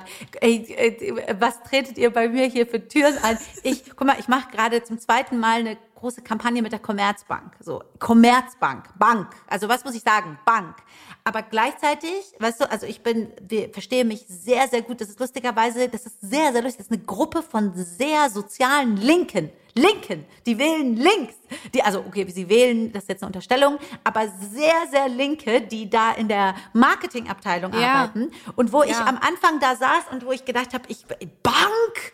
Sag mir doch gleich, ich soll mit, weißt du, wie ich meine, äh, mit, äh, mit dem Diktator zusammenarbeiten. Ihr habt Konten von Diktatoren. Ich schwöre, ich saß da und hab dann, äh, und ich finde das so interessant, wenn ich mich mit dem, mit dem Marketingchef da unterhalte, ein klasse Mensch mit unfassbar, also wirklich einer sozialen Denke, der mir wie sie Werbung dieses, für Commerzbank macht. Ja, sorry, sorry, ich nehme es wieder zurück, das könnt ihr auch rausschneiden, aber was er mir, was er mir so ein Konstrukt über die, also was er mir erstmal über die Bank beigebracht, und ich habe halt irgendwann über mich gedacht, so, ist, guck mal, erstens, ich benutze Content. Ne? Ich bin, also Klar. also ich bin ein, so wie du sagst, ich bin ein gut funktionierendes Zahnradrädchen in einem äh, in einem kapitalistischen äh, okay wie äh, wir schimpfen uns soziale Marktwirtschaft äh, weiß ich nicht wie, wo, wie weit wir das noch sind aber ja. äh, ich bin ein, ein ein Rad in diesem System so und wenn ich jetzt das ablehne was ich ja permanent mache also ich habe ich habe schon oft erzählt dass ich einen ein, ein, ein Kosmetikdeal abgelehnt habe weil ich bei dem Meeting under, also eine große, große Firma. Von der, da, davon habe ich geträumt. Ich hätte es geil gefunden, einen, einen Lippenstift zu haben, der meinen Namen trägt.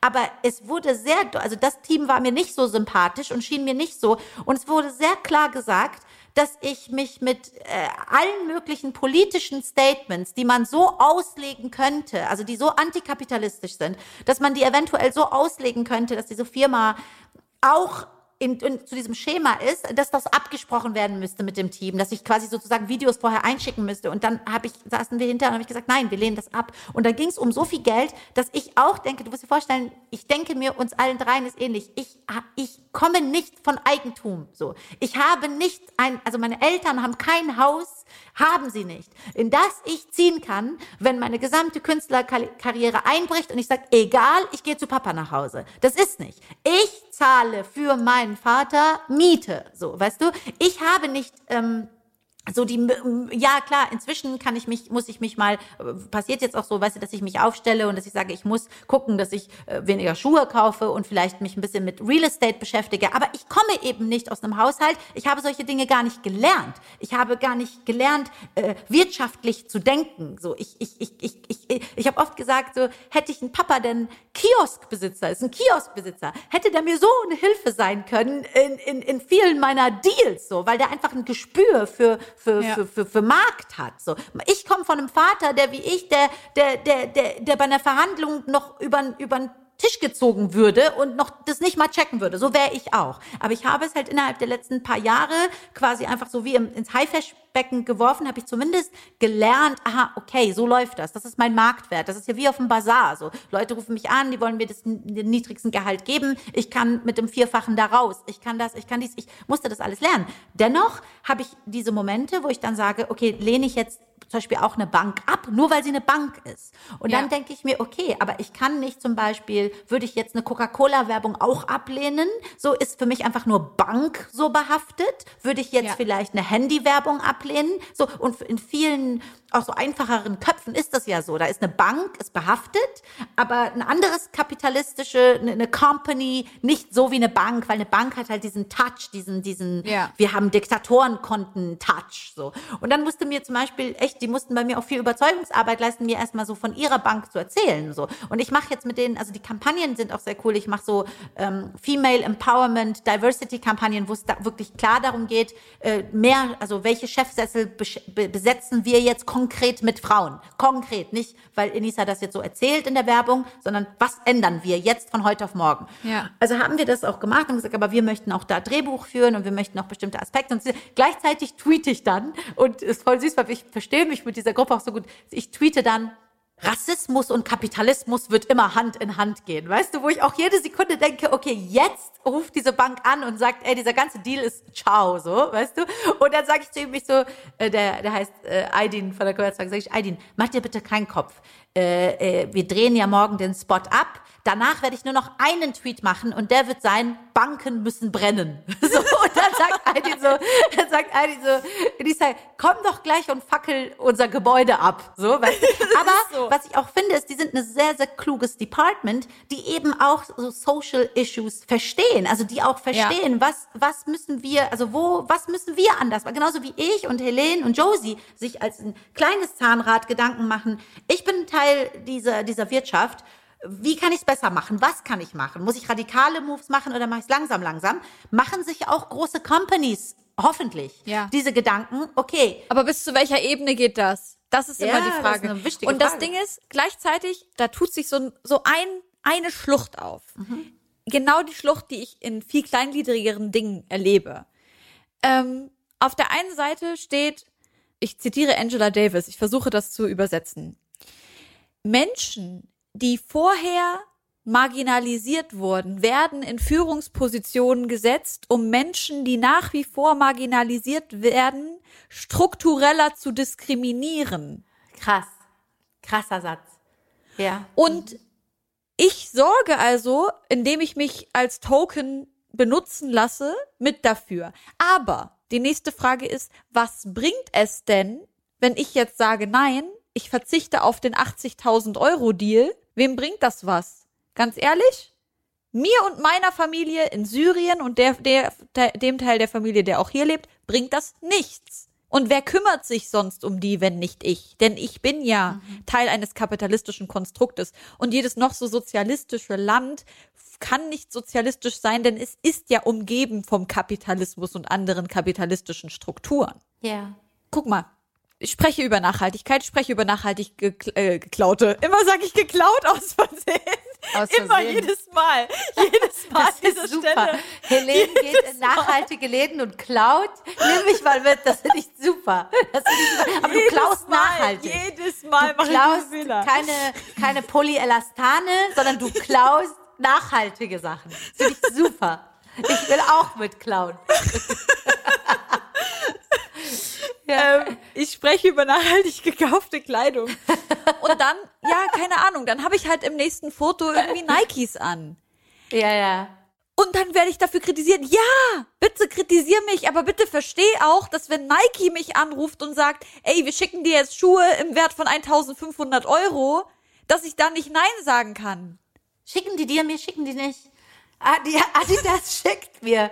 Nike schickt mir nicht. Ich habe gehört, da ist jemand zuständig, die irgendwie immer so, ich habe ich hab so nicht so viel Positives über die Person gehört. Deswegen habe ich mich nie bei denen gemeldet. Das, die hat auf jeden Fall schon mehrmals gewechselt. Ich, ich krieg auch schon lange keine, so also spätestens seit 2020 kann Nike sich das Die nicht sollen mehr mal leisten. schicken. Die sollen mal schicken. Ich Guck mal, wir sind bei diesem, wir sind bei diesem, natürlich, weißt, also dieses perfekte Beispiel vom tokenisiert werden ist doch die Colin äh, Kaepernick-Geschichte, weißt du? Ja. So Colin Kaepernick, da kneelt bei der NFL in Amerika, macht in seine, sein, sein, seine Black, äh, sein Black Power Movement so. Ich feiere den übrigens sehr. Also ich habe mir später auch so über die Jahre hingeguckt, was er später gemacht hat, seine Tweets und so. Sehr, sehr geiler Mensch. So, und der, ähm, so, was passiert? Äh, dann, er kriegt natürlich Shit, die NFL kickt ihn, äh, alle äh, gefühlt, äh, alle Südstaaten rasten aus auf ihn so. Okay, Nike nimmt seine Fresse und setzt ihn bam auf riesige Plakate. So, was passiert? Äh, in Amerika, Riesenspaltung über diese Nike-Geschichte. Fand ich übrigens auch sehr lustig, was irgendwie Black Twitter ausgerastet ist, so, äh, weil die Weißen haben danach ihre Nikes verbrannt. Also die Weißen, die nicht konform waren mit seinem Kneeling, haben dann äh, Nikes weggeschmissen und verbrannt. Und Black Twitter hat so geschrieben, äh, White people, stop burning your Nikes, send them to us. So, Ja, weißt du, so, so. ey, wir können uns. Nikes nicht leisten, schick die mal an uns, so. Und, ähm, so, und natürlich, ähm, hat ist Nike ein Wirtschaftsunternehmen und kapitalisiert dann mit in dem Moment mit dem Token Kaepernick. Und natürlich geht es da darum sich als ein Unternehmen in ein auch ein schöneres Licht zu rücken und so. Aber natürlich hat es gleichzeitig den Aspekt dass sie mit einem richtigen Move also dass sie verstehst du ich kann auch es gibt tatsächlich auch noch genügend Firmen die damit äh, äh, kapitalisieren dass sie uns gar keine Plattform geben die damit äh, profitieren dass Ja. sie dass sie dass sie äh, rechten Jargon nachsprechen und weiß ich Ja. nicht noch schlimmere äh, ähm, äh, äh, Metaphern und sonst was verwenden in ihren Werbespots und äh, Andeutungen machen und so. Das heißt, für mich ist so, ähm, da, na klar, ist das Optimum, äh, da sind wir weit entfernt. Ich glaube auch wir Menschen wie in diesem äh, schönen äh, äh, Buch, diese eine kurze Geschichte der Menschheit, so, wir sind einfach fucking überfordert mit all unseren Achievements. So, überleg mal, diese Conscious-Welle ist jetzt die neue Revolution. Es ist die Conscious-Revolution, dass wir plötzlich begreifen, ja, es war einfach zu schnell. Diese fucking Industrialisierung, wir wollten es allen bequemer machen und wir wollten es alle gleich machen und haben die ganze Welt gefickt, die Tierwelt gefickt, die Welt gefickt, uns gefickt, uns psychisch gefickt. So, aber das alles ist passiert innerhalb von 80, 90 Jahren. Wir sind nicht in der Lage dazu, mit unseren eigen, mit unseren Errungenschaften zu copen, so. Und jetzt kommt gerade diese Consciousness-Revolution, so, dass wir merken, okay, fuck, so, wir hätten nicht Massentierhaltung machen sollen. Wir hätten nicht die halbe, den halben Regenwald ficken sollen. Wir hätten nicht, wir wollten es uns allen schön bequem machen und haben einfach die Welt gefickt dabei, so.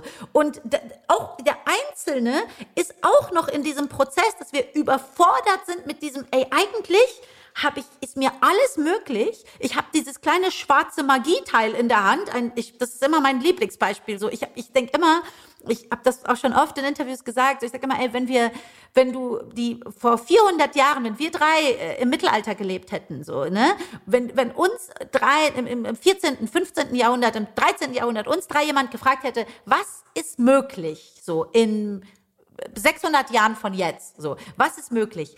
Eine komplett kriegsfreie, gerechte Welt, so, wo wir geschafft haben, unsere Ressourcen äh, irgendwie äh, gleichermaßen zu, zu verteilen und dass, dass alle happy sind und sich trotzdem auch alle erfüllt fühlen dabei und alle auch so äh, sich frei und individuell äh, ausleben können und, und ihr Leben gestalten können, aber trotzdem eben eine faire Welt ist.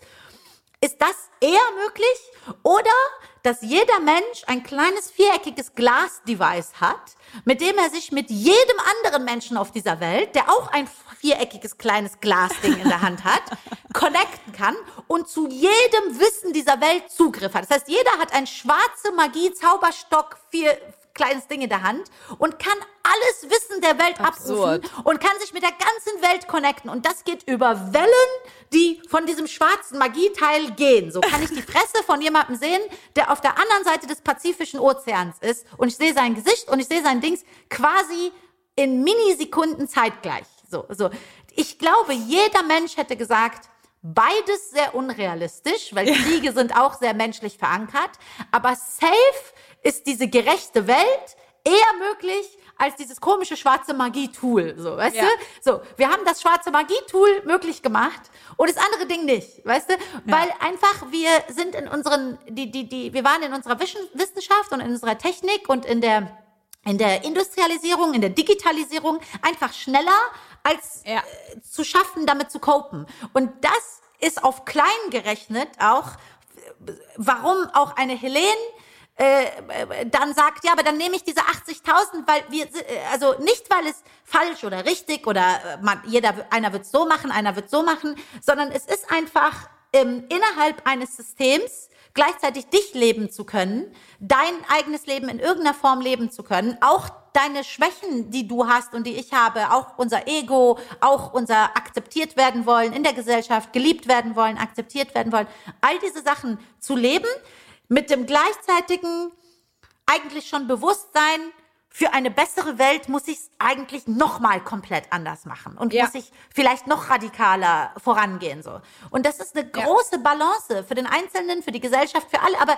wir kommen dahin. Also ich nach diesem Gespräch schmeiße dieses Handy aus dem Fenster, verbrenne meine Nikes und gebe, äh, ich mache einen großen Post gegen alle Banken auf dieser Welt. So. Nein, aber ihr, ihr versteht, was ich meine, so ne? Und es ist Natürlich. natürlich, sind wir als Absolut. Personen der Öffentlichkeit und es ist auch okay. Kassieren wir dann halt noch mal mehr Sh- Shit, weil wir Projektionsfläche sind, weißt Völlig du? zu Recht auch. So, völlig zu Recht, habe ich ja gesagt. Völlig zu Recht. Ja. So, wir haben die Privilegien, deswegen sind wir auch Projektionsfläche, deswegen haben Ja. wir auch mehr Verantwortung. So, aber äh, jemand hat, also eine, mit der ich mal so einen Tweet hin und her hatte, die äh, gesagt, eine Genossin, der ich am Ende dann noch Geld gespendet habe und so, sehr lustige Sache, ist egal, die mich erst beleidigt hat und am Ende habe ich gedacht, komm, ich überweise ihr einfach Geld, sie will es ja. Also sie hatte gefragt. Ne, ist nicht Ja. so, dass sie nicht gefragt hatte. Okay. Und ähm, Irgendwie habe ich das Bedürfnis, dass du diese Story jetzt erzählst. Du kannst das Ich doch kann es nicht dir gerne erzählen. Das war so eine Frau auf Twitter. Ist egal, es, wird, es würde zu lang werden. Aber es ist Okay. irgendwo in meinem Twitter-Verlauf von vor einem Jahr ungefähr oder so muss es noch da sein. Aber auf jeden Fall hat sie dann irgendwie gesagt, ja, äh, ist das denn fair und so. Äh, äh, äh, Enisa sitzt da in ihrem Penthouse oder irgendwas hat sie dann so geschrieben. Am Ende. Es geht jetzt, das war jetzt gar nicht der Ausschlaggebende, sondern es war dann am Ende. Und dann sagte dann jemand zu ihr, also ein Tweet, den ich sehr interessant finde, weil sie die Frage nicht beantwortet hat. So, dann jemand zu ihr gesagt, wenn du 10.000 im Monat verdienen würdest, 20.000, 100.000, wie viel auch immer. Er hat bei ihr, glaube ich, 10.000 gesagt. So, du verdienst jetzt 10.000 im Monat. Würdest du davon äh, 8.500 abgeben, um mit 1.500 bescheiden zu leben? Weil das irgendwie das, was sie vorher gesagt hat, hat das so impliziert, weißt du? Ja. Sie hat gemeint, du Genossin, so, du kriegst ab jetzt, jemand ermöglicht dir die Position, du kriegst 10.000. Gibst du davon 8.500 ab, nicht 1.000, nicht 2.000, sondern 8.500, damit du in einer Einzimmerwohnung sitzt? Oder Ja. sagst du, nein, ich hole mir ein schönes Penthouse und gib dann 2.000 ab oder 3.000 ab oder wie auch immer so. Und daraufhin hat sie geantwortet, was ich übrigens richtig finde, die Antwort, aber es ist trotzdem eine Ausweichung der Frage. Sie hat dann gesagt, ähm, ich finde gar nicht, dass jemand so viel verdienen sollte. So. Ja.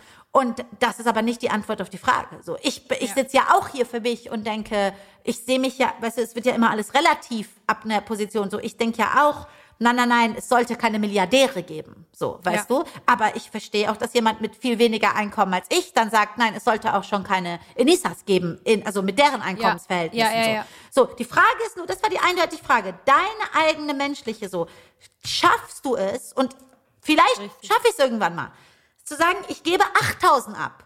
In dieser Gesellschaft noch, in diesem, du bist jetzt von heute, ich gebe dir die Möglichkeit. Nur um zu gucken, ob du es machst. So, weißt du? So, und ähm, das ist halt das, was ich meine, ist, wir sind in der Öffentlichkeit und es ist nicht genug. Das heißt, wenn ich von 10 Mille 3 Mille abgebe und 7 für mich behalte, wird es Leute geben, die auf meine 7, Lo 7 Mille noch Kritik haben. So, das wird's Ja, geben. aber das Ding ist halt, da ist die, Aber- ich finde, die Kritik ist an der Stelle einfach deplatziert, weil es darum gehen sollte, genau was diese Person sagt, es sollte ein Strukt, eine strukturelle Kritik und eine strukturelle Veränderung geben, wo Arbeitskraft oder Arbeits, also Bezahlung von Arbeit an Arbeitskraft gemessen wird. Und es ist einfach nicht verständlich, dass, ähm, keine Ahnung, die Chefin von BMW 700 Mal mehr Geld verdient als die Arbeiterin, die am Fließband arbeitet oder im, im Werk Punkt. arbeitet. Ganz und, genau. Und, und da sollte es bei mir, also aus meiner Sicht einfach, einerseits denke ich mir, ja, weiterzukommen in einer Gesellschaft und eine Revolution voranzutreiben, ist ein individualistisches oder eine, eine individuelle Aufgabe. Gleichermaßen denke ich mir, es darf nicht daran hängen bleiben. Aber ich glaube, wir verrennen uns bis zum geht nicht mehr und mein Herz brennt, weil ich, glaube ich, stundenlang noch weiter diskutieren Wir haben wollte. wahrscheinlich über alles geredet, nur nicht über das, was so euer Plan war. Doch ein paar Sachen standen auf dem Zettel. Ja, Aber ja. wir, ich würde sagen, äh, wir legen mal ein bisschen Musik auf die Playlist. Weil eigentlich wollte ich ja darauf zu sprechen kommen, doch, dass du gerade an einem R&B-Album arbeitest.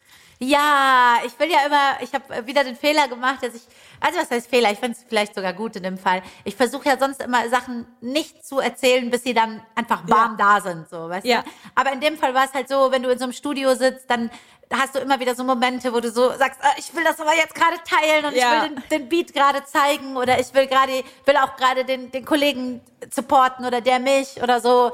Und ähm, ja, ich habe mich seit zwei Jahren extrem auf Filmen fokussiert. Mein erster Kurzfilm kommt raus. Der ist eigentlich auch eher geschuldet, auch wenn eine sehr interessante Diskussion mit euch auch oder euch das zu erzählen ist, dass ich halt, wie ich merke, wie viele Türen ich einrennen muss, um bestimmte Filme, die für die, die für die großen ähm, Filmindustriellen in Deutschland immer noch Bubble sind. Also das ist so sehr interessant. Für die ist auch ein Four Blocks ist immer noch Bubble. So, Ja. Das ist nicht Mainstream. Also selbst die erfolgreichsten, also die muss ich aber auch sagen, die messen das an Zahlen. Also die sagen Ja. einfach, das ist vielleicht wahnsinnig erfolgreich in einer gewissen Urban Bubble und so und wir finden das auch super, aber trotzdem so 90 Prozent von Deutschland irgendwie, Bergisch Gladbach so, guckt sich aber lieber den achten Film äh, mit den vier gleichen Schauspielern an, äh, wo irgendwie alles äh, anders, äh, nicht so realistisch, nicht ganz so realistisch gezeichnet ist oder sowas oder, oder weniger urban oder weniger, ja, äh, behaftet für diese Menschen, keine Ahnung. Aber auf jeden Fall habe ich gemerkt, so ich, ich glaube sogar, dass ich sehr gut so Mainstream-Sachen schreiben kann. Ich bin gar nicht so sehr in so einer Nische wie ich. Ich bin so dazwischen. Ich werde von diesen Leuten als Nische gesehen. Von Leuten aus meiner Bubble bin ich sogar sehr Mainstream-lastig unterwegs. So. Ja. Und da bin ich sehr dazwischen. Und ich habe aber, wie gesagt, ein großes Drehbuch geschrieben und bin dafür, also habe mit vielen Partnern am Tischen gesessen, viele große, manche sehr, sehr ehrlich und cool zu mir und haben gesagt, ja, wir finden das gut, aber es ist halt tatsächlich, also wenn man das zum Beispiel für deutsches Kino machen würde, es ist sehr Bubble. Aber ich habe auch, muss ich sagen, noch nicht mit, also da noch nicht, war noch nicht bei allen, bei allen Türen so. Ich habe erst mal so Ja. mit einigen wenigen zwei, drei waren sehr interessiert, äh, auch zwei, drei sehr große Namen so, waren interessiert, das sofort zu kaufen, das Drehbuch, und wollten es aber selber umsetzen. Und da ist halt auch das Problem, dass ich gesagt habe, nein, ich möchte Sehr die gut. Regie führen. So, das heißt, ich brauche jemanden, und ich verstehe das aber auch, also da bin ich gar nicht so kritisch, sondern ich verstehe, so zum Beispiel Comedy ist mein Game, da weiß ich genau, wie ich verhandeln kann mit einem Netflix, mit einem Amazon, mit einem XYZ, zu sagen, so mache ich das und so gar nicht. Und da vertrauen die mir auch. Ja. Da ist ja dann auch written and performed and produced by Enisa. Aber bei, äh, bei Regie verstehe ich das. Ich bin keine gelernte Regisseurin, äh, keine studierte Regisseurin, dass man dann erstmal sagt, okay, kann ich der jetzt irgendwie drei Millionen in die Hand geben und weiß sie, was sie tut. Das verstehe ich und da Ja. verstehe ich, dass ich mich erst beweisen muss.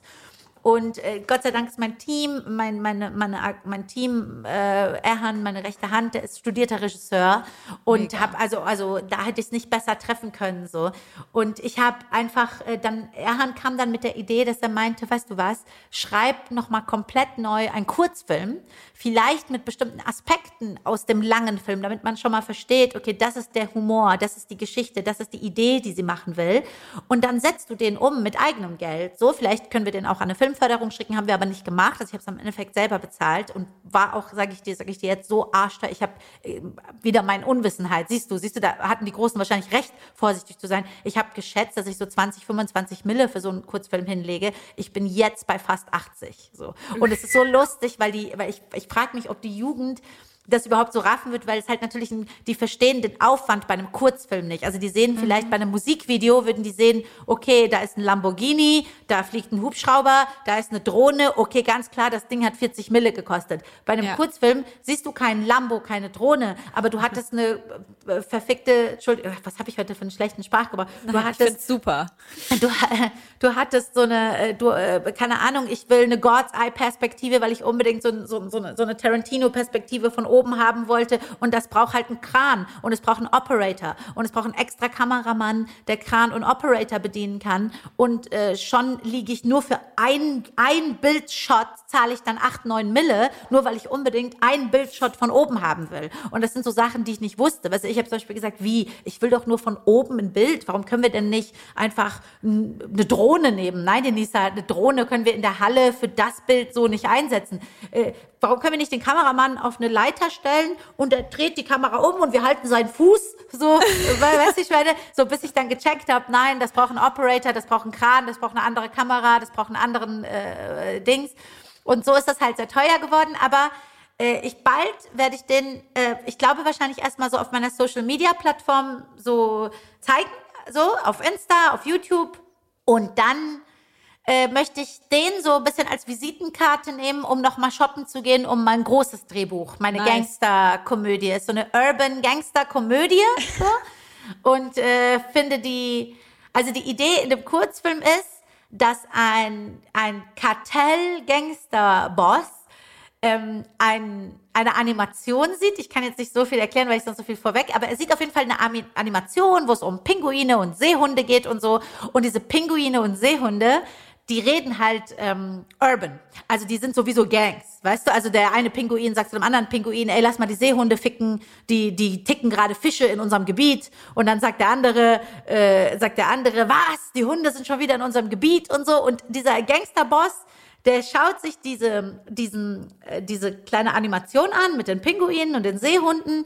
Und dann äh, kommt dann noch äh, was vor, was ihn plötzlich so inspiriert, dass er checkt, ey, fuck, die Welt geht gerade durch Klimakatastrophen und Plastikmüll und äh, Erderwärmung und so, äh, gehen die leiden die Tiere und zum ersten Mal sind die Tiere aber für ihn identifizierbar. Also weil die Tiere seine Sprache sprechen, sieht er zum ersten Mal, okay, Moment mal, das sind unsere Brüder, so das sind unsere Jungs. Also bis dahin waren für ihn Pinguine und Seehunde und sowas irrelevant und plötzlich checkt er, Moment, der, die leben den gleichen Film, wie wir den leben. Weißt du, die, die, die sind äh, Fischdealer und die dealen mit Fischen und die machen das und das.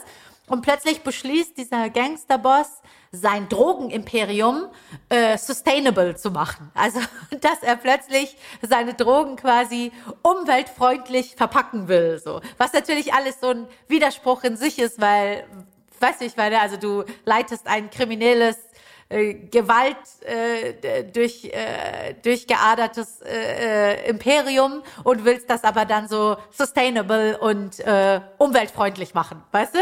Und das ist so die Idee. Ich hoffe, ich weiß gar nicht, ob ich, wenn ich den, den Plot hier so pitche, ob das dann so rüberkommt, wie es im Endeffekt äh, ist, also ob ich das, ob meine Umsetzung äh, gut ist, so wie sie ist. Aber es ist halt mein erster kleiner Film. Das heißt, safe, äh, da wird auch viel Schrott dran sein und viel schlechter dran sein. Aber es ist halt mein. Ja, voll. Wann ja, und wo? Ja. Wann und wo kann man das sehen? Ja, wir sind halt leider wegen Corona. Ich habe Anfang 2020 gedreht. Und dann sind halt zig Sachen, Synchronsprecher, die ich brauchte, waren nicht available, Sachen waren nicht available. Das heißt, ich war in einer großen so Bredouille mit der, mit der Situation. Und, äh, und jetzt komme ich aber so langsam zum Ende. Also mit dem Schnitt und mit dem Das und mit den Schauspielern und mit allem. Also es hat jetzt so geklappt. Und ich habe auch überlegt, den einzureichen, also ob ich den echt bei so Kurzfilmfestivals und so einreiche, aber dann dachte ich so, komm, es ist so mein erster kleiner Film und ich möchte mehr davon machen. Und ich kann immer noch so beim zweiten, dritten Film irgendwie sagen, okay, komm, den reiche ich mal irgendwo ein, bei einem Festival, ja. kann ein kleines Kurzfilm irgendwas sein, so. Aber den werde ich, glaube ich, einfach auf meinem Social Media, so, der wird dann angekündigt und dann werde ich den auf Insta und YouTube und so. Ich, wir sind so. auf jeden Fall sehr gespannt darauf. Danke. Hast du Musik mitgebracht, Enisa, die wir auf die Playlist packen können? Du darfst auch nur einen Song, weil ich habe vorher schon mit Erhan gesprochen. Er okay. hat gesagt, er hat dir nicht gesagt, dass du Songs mitbringen stimmt, musst. Das stimmt, aber ich habe einen. Ich nehme den, äh, der auch super zu allem passt, was wir heute gerade geredet haben. Von Her, Fight for You aus dem Original Soundtrack von Judas and the Black Messiah ist der. Awesome. Und ist ein überschöner Song. So ist eigentlich ein Geheimtipp. Mega. Äh, aber ich kann jetzt, die ganze Zeit habe ich den so als geheim getweetet. Wenn ich etwas mag, was mich so sehr inspiriert, dann verrate ich das niemandem. Aber der hat jetzt einen Oscar gewonnen, jetzt kann ich nicht mehr Ich wollte gerade sagen.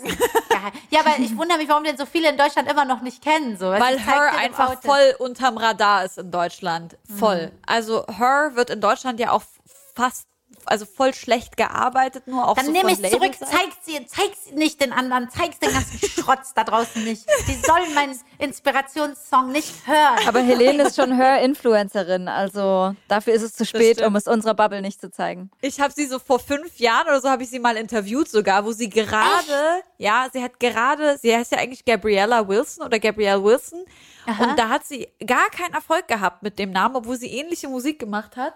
Dann hat sie sich Krass. einfach eine Sonnenbrille aufgesetzt und so ein bisschen so ein Mysterium um ihre Figur gemacht und ihr Gesicht nicht gezeigt und so. Mit diesem Cover, wo sie so mit dem Rücken steht und Genau, so die Silhouette genau. und Genau. Ja.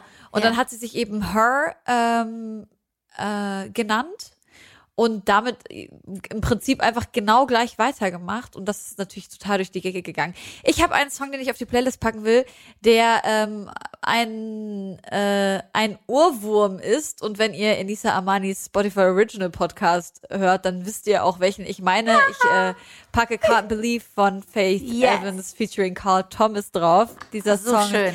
I'm emotional. Yay. Den packe ich drauf. Ich muss sagen, ich mausere mich zum richtig krassen Danger Dan-Fan äh, von den Antilopen. Ich glaube, das ist der dritte Podcast in Folge oder mindestens der zweite, wo ich einen Song von ihm draufpacken muss.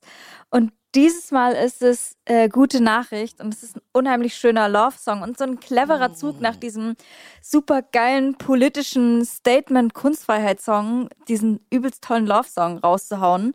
Ähm, deshalb, ich finde ihn wunderbar, habe auch ein kleines äh, Cover gemacht, einfach so ganz sponti vorgestern mit äh, Clan und es ist ein unheimlich schöner Song.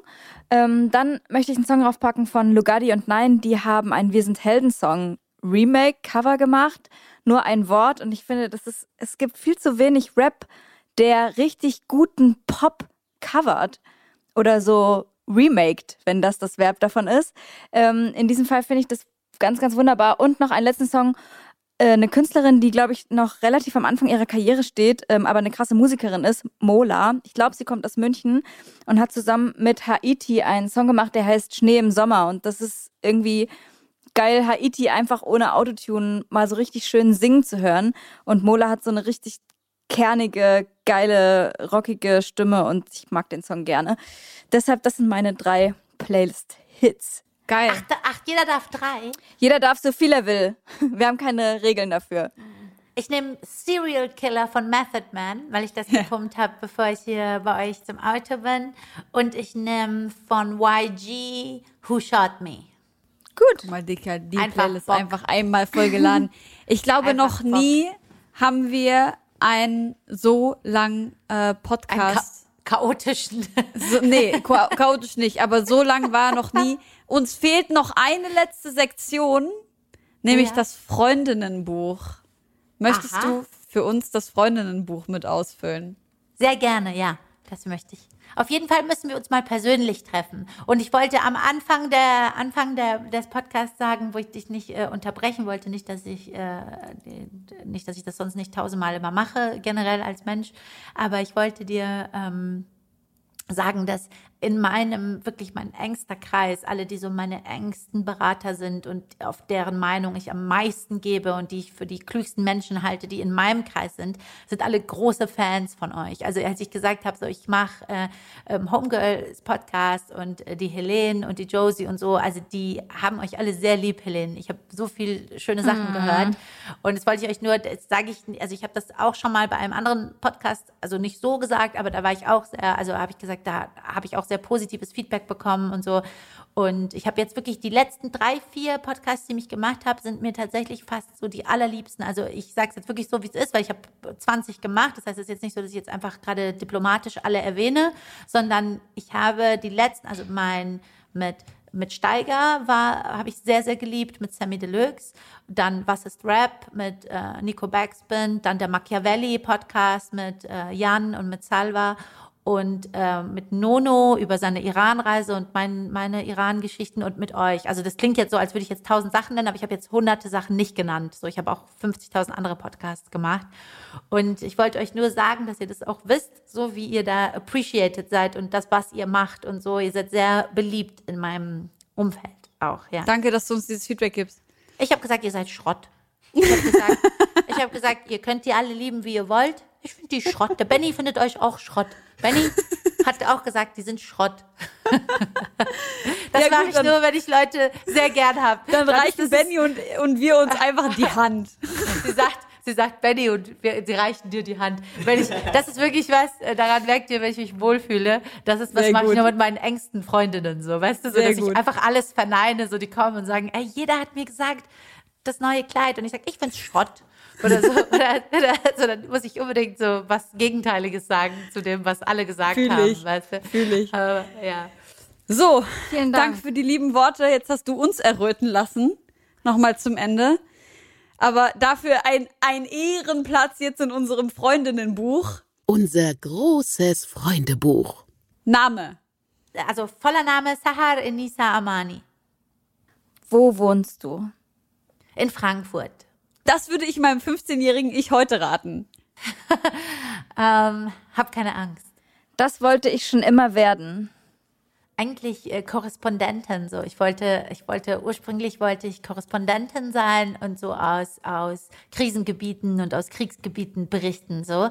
Und das nur, weil ich so von äh, von so von so äh, BBC Anchor Leuten so inspiriert war, weil so die diese englischen und amerikanischen waren im Gegensatz zu den in Deutschen waren das immer so sehr auch so sehr gestylte Frauen so und äh, hier in Deutschland hatte ich Nachrichten nie so wahrgenommen, dass ich irgendwie gedacht habe so boah guck mal so die die waren hier immer so ein bisschen äh, ja, trockener vom Auftreten. Und dort hast du immer so eine Frau gesehen, die sowas gesagt hat wie so, uh, this is Anisa Amani live from Kandahar and you're watching CNN. Und die Haare sind so, es war immer so ein Remix aus, aus Kosmetikwerbung und aber eigentlich äh, todesseriöses Thema. Und das hat dann für mich, ich dann dachte so, dass ich auch mal irgendwo stehen kann und sagen kann, and you're watching CNN. So und hinter mir so bam, bam, Oh, ich kann's mir bam, mega so. gut vorstellen Aber auch. ja, aber jetzt merke ich, dass ich und ich sage es immer wieder, das ist kein Flex, äh, das sage ich nicht zum Flexen, sondern ich bin durch wirklich durch und durch äh, Künstlerin auch mit allen negativen Seiten, die das hat. Damit meine ich gar nicht mein Output, damit meine ich gar nicht, das müssen die Leute nach außen beurteilen, sondern auch von meinem Innerlichen, von meinem Struggle, von, meinen, von meiner Sprunghaftigkeit, von meinem, dass ich alle drei Minuten eine neue Idee habe, dass ich jetzt auf einmal Bildhauer werden will und dann doch wieder Kurzfilme und dann doch wieder lieber mit, mit Helene ein Manifest schreiben will. So. Also ich bin, äh, das, das, das, ich komme aus, auch einem, aus einem sehr extrem künstlerischen Haushalt und es war nicht immer einfach. Also es war nicht einfach in so einem sehr ähm, ich sage es jetzt mal mit dem Wort, anormalen Haushalt im Sinne von um mich herum haben, weißt du, hatten die Leute eine Couch und eine Schrankwand und äh, haben zusammen gegessen um 19 Uhr am Tisch. Und ich hatte halt eine Mutter, die gesagt hat, wir schreiben jetzt hier inspirierende Sätze, malen wir an die Wand und wer eine Couch hat, äh, gehört schon zum Establishment. So, weißt du, das sowas machen wir nicht. Weißt du, es war schwierig. Aber jetzt äh, schöpfe ich daraus sehr viel. Ja, ich glaube, ich soll nur mit einem Wort antworten. Ne? Ich, Nein, nicht ein Wort. Nein, nein, nein, nein, nein, nein, nicht ein Wort. Ich liebe deine langen Antworten. Das ist einfach so, es gibt keine dankbareren Podcast-GästInnen als Menschen, die viel sprechen. Ich liebe oh es. Mann, oh Ähm, Mann. das ist das, cool. das, äh, das Schönste, was mir je passiert ist. Ja, was schön. Ich, äh, Worauf bist du am stolzesten vielleicht? Vielleicht ist das einfacher. Ich bin Private Client bei Farfetch. okay, das war jetzt, nur- das ist jetzt geschuldet, weil du mich getriggert hast. Ich soll irgendwas, irgendwas Dings sagen. Nein, ich habe. Ich weiß gar nicht, was das habe, ist. Äh, das ist, das ist nichts Gutes. Das Mhm. ist, äh, wenn du so viel, äh, äh, wenn du, wenn die sagen, lass mal besser diesen Customer nicht verlieren, so, weißt du, das ist, das ist nicht gut. Das auch Ist das eine, eine Modemarke oder auch- was?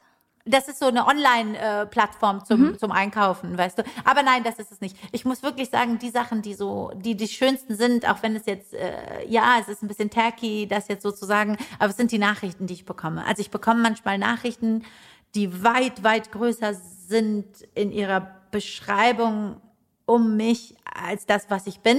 Und wirklich, wirklich, das ist jetzt auch kein sich kleiner machen, sondern es ist einfach zu groß, zu groß für mich, zu groß für meine Schultern und so viele Sachen, wo ich halt äh, wirklich einfach wie spontan, also ich kriege einen Kloß und muss weinen. Jetzt nicht, weil mir einer schreibt, oh, du bist schön oder du bist klug oder du bist lieb oder du bist, das meine ich nicht, sondern die schreiben mir Sachen, wo ich einfach merke, ähm, Also wo du wirklich mehr, also wo, die, wo jemand schreibt, so wärst du nicht gewesen oder ach, keine Ahnung. Aber ich, ich sag dir, was das Schönste ist. Leute benennen ihre Töchterchen nach mir. Es gibt, das ist, und das ist, das war, als der erste war, die erste, die mir das geschrieben hat, kam mit Tränen zu einer Show. Ich werde sie nie vergessen. Die hieß Rosa, war eine Iranerin, sehr kluge Frau mit dem gleichen Background wie ich, also die Eltern äh, Flüchtlinge und Linke. Und sie kam zu meiner Show, hatte einen Brief dabei und hat gesagt, bitte lies den zu Hause. Und sie hat mich umarmt. Ihr Mann war ein großer Deutscher, also so phänotypisch, also sie war mit einem Deutschen verheiratet, sie hatte iranischen Background also Deutscher ohne Migrationshintergrund. Und dann äh, war ich im Hotel in der Nacht, weil eben auf Tour. Und dann habe ich diesen Brief gelesen und den habe ich bis heute. Ich habe nicht alle Sachen, die ich so geschenkt bekomme und so, aber den habe ich. Und da ähm, hat sie mir halt äh, geschildert, dass äh, sie eine äh, Fehlgeburt hatte.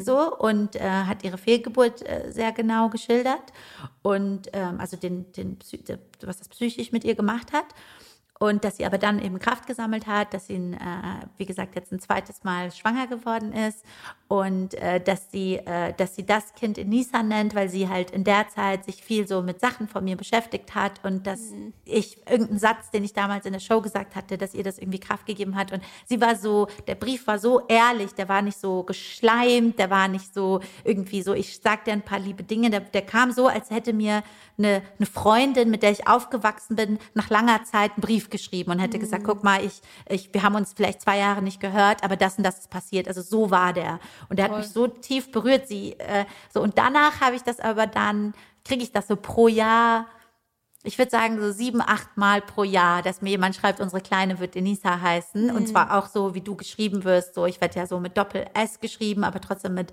langem I ausgesprochen. Und das, ich glaube, das ist das Schönste. Es gibt nichts Schöneres. Weil jemand benennt sein Töchterchen nach dir und nicht, weil denen der Name gefällt, sondern auch wegen einer bestimmten Haltung. So, die sagen, ich möchte, dass sie so stark wird wie du. Ich möchte, dass sie so, äh, weiß ich nicht, die, keine Ahnung, dass ihre ihre Werte so liegen wie deine. Und das ist für dich dann so, pff, so dein, ja, dein Kopf explodiert vor so Schönheit, weißt du? Aber das, ja, das ist das Schönste. Das ist das Schönste. Wow. Das ist echt Das schön. ist so schön. Von da, falls sie zuhört, liebe Grüße an die Rosa von vor sechs, sieben Jahren. Ich, hab, ich habe deinen Brief noch. Ja. Das ist so Und die kleine Enisa. Ja, auf Die kleine Elisa ist jetzt sechs oder sieben Jahre alt. Wahnsinn. Ich habe kein Foto Ähm, gekriegt. was ist das? Ja. Was ist das Dümmste, was dir in letzter Zeit passiert ist? Ach, uns passiert so viel. Wir haben hier dieses, ihr habt ja schon gemerkt, dass ich diesen Jargon Schrott so viel verwende, so, weil wir im Büro viel zueinander sagen, so, was bist du denn für ein Schrott? Was hast du wieder für einen Schrott gemacht? Du bist ein, und dann auch noch, äh, am besten so, das noch so, äh, mit, mit so falschen Pronomen. Also wir sagen dann sowas wie, du bist ein komplettes Schrott. Also nicht ein kompletter Schrott, sondern ich sag dann zu meinem Manager so, Erhan, du bist ein komplettes Schrott. Es ist komplett Schrott und du hast aus allem Schrott gemacht, so. Und dann sagt er, oder er meldet sich bei mir und sagt, du Schrott, hast, hast vergessen, dass heute der Homegirls Podcast ist. So, ich habe dir gesagt, du Schrott, das ist um 14 Uhr, so. Und daran merkt ihr auch den, das Level an Dummheiten, was hier passiert. Was so. sollen wir da jetzt reinschreiben bei das, das Dümmste? Hast du den Podcast vergessen heute? Viele, viele, viele, viele Schrottigkeiten passieren mir. Ähm, ja, also ich glaube, es passiert tatsächlich viel, dass wir so äh, Tage manchmal verwechseln, Times, Dates, Sachen nicht zusammenbekommen. Aber das ist gerade gerade nicht so lustig. Mich, mich, ich warte darauf. Eventuell fällt, fällt mir noch was ein, was Wenn so, dir noch was, wir- einfällt, dann schreib's mir und ich trag's nach. Ja. Was ist dein Lieblingstier?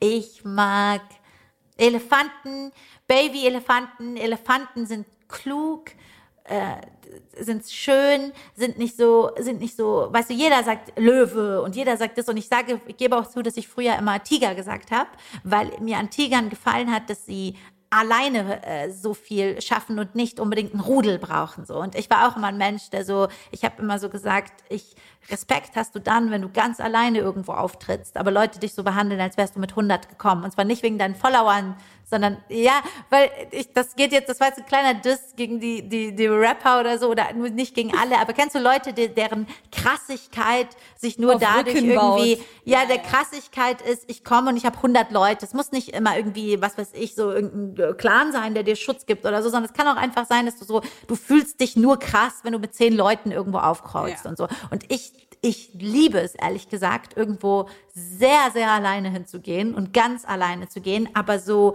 eine, eine trotzdem so zu spüren, dass ich den Respekt bekomme und auch so die Ausstrahlung habe, dass Leute vorsichtig sind. Und damit meine ich nicht Fremde auf der Straße, die sagen, hey, ich Ja. äh, lieb dich oder so, sondern irgendwo auf einem Event oder so. Ich brauche keine 30 Leute um mich rum. So. Und ähm, ja, äh, deswegen habe ich immer Tiger gesagt, weil die im Gegensatz zu Löwen also so also, also singuläre Kraft haben. Aber in Wahrheit sind es Elefanten und Pandas. Das ist leider die, die, das ist nicht leider, sondern das ist die Wahrheit. Das Die wunderschöne Wahrheit. Ich glaube, es hat Ja. noch niemand Löwe bei uns gesagt. Glaube ich Echt? auch. Das heißt, ihr habt ganz wenig toxische Männlichkeit Ja, bei euch. wir So haben über- super Löwe. Gäste. Ja. Löwe. Die meisten sagen so, keine Ahnung, roter Panda oder so. Echt? Echt? Was sagen die meisten? Irgendwie so süße Tiere. Was würdest du gerne können? Oh, Äh, ist es ein Skill, den es so geben muss oder Nein. etwas, was ich Es kann alles sein. fliegen? sehr Schön. gut. Das haben tatsächlich fast alle gesagt. Echt? Okay, dann will ich was Was anderes. ich damit sagen will, du bist Standard in dieser Ja, Upturn, Upturn. Nein, also ich wollte sagen, fliegen nicht. Ich wollte sagen, alle, die fliegen wollen, sind Schrott, weil es ist ein Schrottziel. Äh, Fliegen ist so Schrott. Du kannst doch fliegen. Mach doch einen Hubschrauberflugschein so. Fliegen ist Schrott. Ihr habt mich nicht aussprechen lassen. Wie immer in diesem Podcast hat mich Josie nicht aussprechen lassen. Generell meine Redezeit ist nicht vorhanden gewesen. Und wenn ihr das hier auf Insta, bei euch auf die Insta-Stories, dann möchte ich euren Followern sagen, dass ich eine große Ehre war, dass ich bei diesem Podcast dabei sein durfte, dass ich ein großer, große, wirklich große Spaß hatte, aber generell wenig Redeanteil hatte. Und ja, es tut mir auch leid, dass ich mich heute so wurde. in den Vordergrund gedrängelt habe. Das ist eigentlich nicht meine Art. Das tut mir wirklich leid. Das ist mir heute negativ aufgefallen. Genau, weißt du, das ist auch, das kommt mit deinen Privilegien einher, dass Ja. du einfach Phänotyp. okay. Da wird's Ich auch noch mal ein Nachgespräch geben. Ich ziehe, ich ziehe, ich ziehe, ich ziehe alles zurück. Also, Fliegen ist Schrott, wollte ich sagen. Fliegen kann man mit einem Hubschrauberfliegerschein. Das kann jeder antworten. Hubsch- jeder kann einen Flugschein machen, der, äh, der, der das bezahlen kann und wir sind gegen das Establishment, deswegen fuck Fliegen. Ich wollte sagen, ich würde gerne, weißt du, was ein schöner Skill wäre, dass du jemand, dass du auch schon wieder tacky, aber mein Dasein ist anscheinend tacky. Ich würde äh, gerne so mit jemandem Schmerz sofort nehmen können. Oh. Und dann selber haben oder weg damit? Weg, damit den irgendwelchen Schrotz geben. Nein, ich finde gerade keine passende Antwort. Was habt ihr gesagt? Sagt mir was. Ich weiß, Cooles. wir haben auf diese Fragen selber noch nie ich möchte geantwortet. es hören. Was wäre ein cooler Skill? Gedankenlesen ist Schrott. Man will nicht Nee, wissen, was Gedanken die anderen denken. niemals. Nein, auf gar keinen Fall. Würdet ihr gerne Ähm. in die Zukunft oder Vergangenheit reisen können? Nee. Nee, ich würde gern Massentierhaltung stoppen. Geil.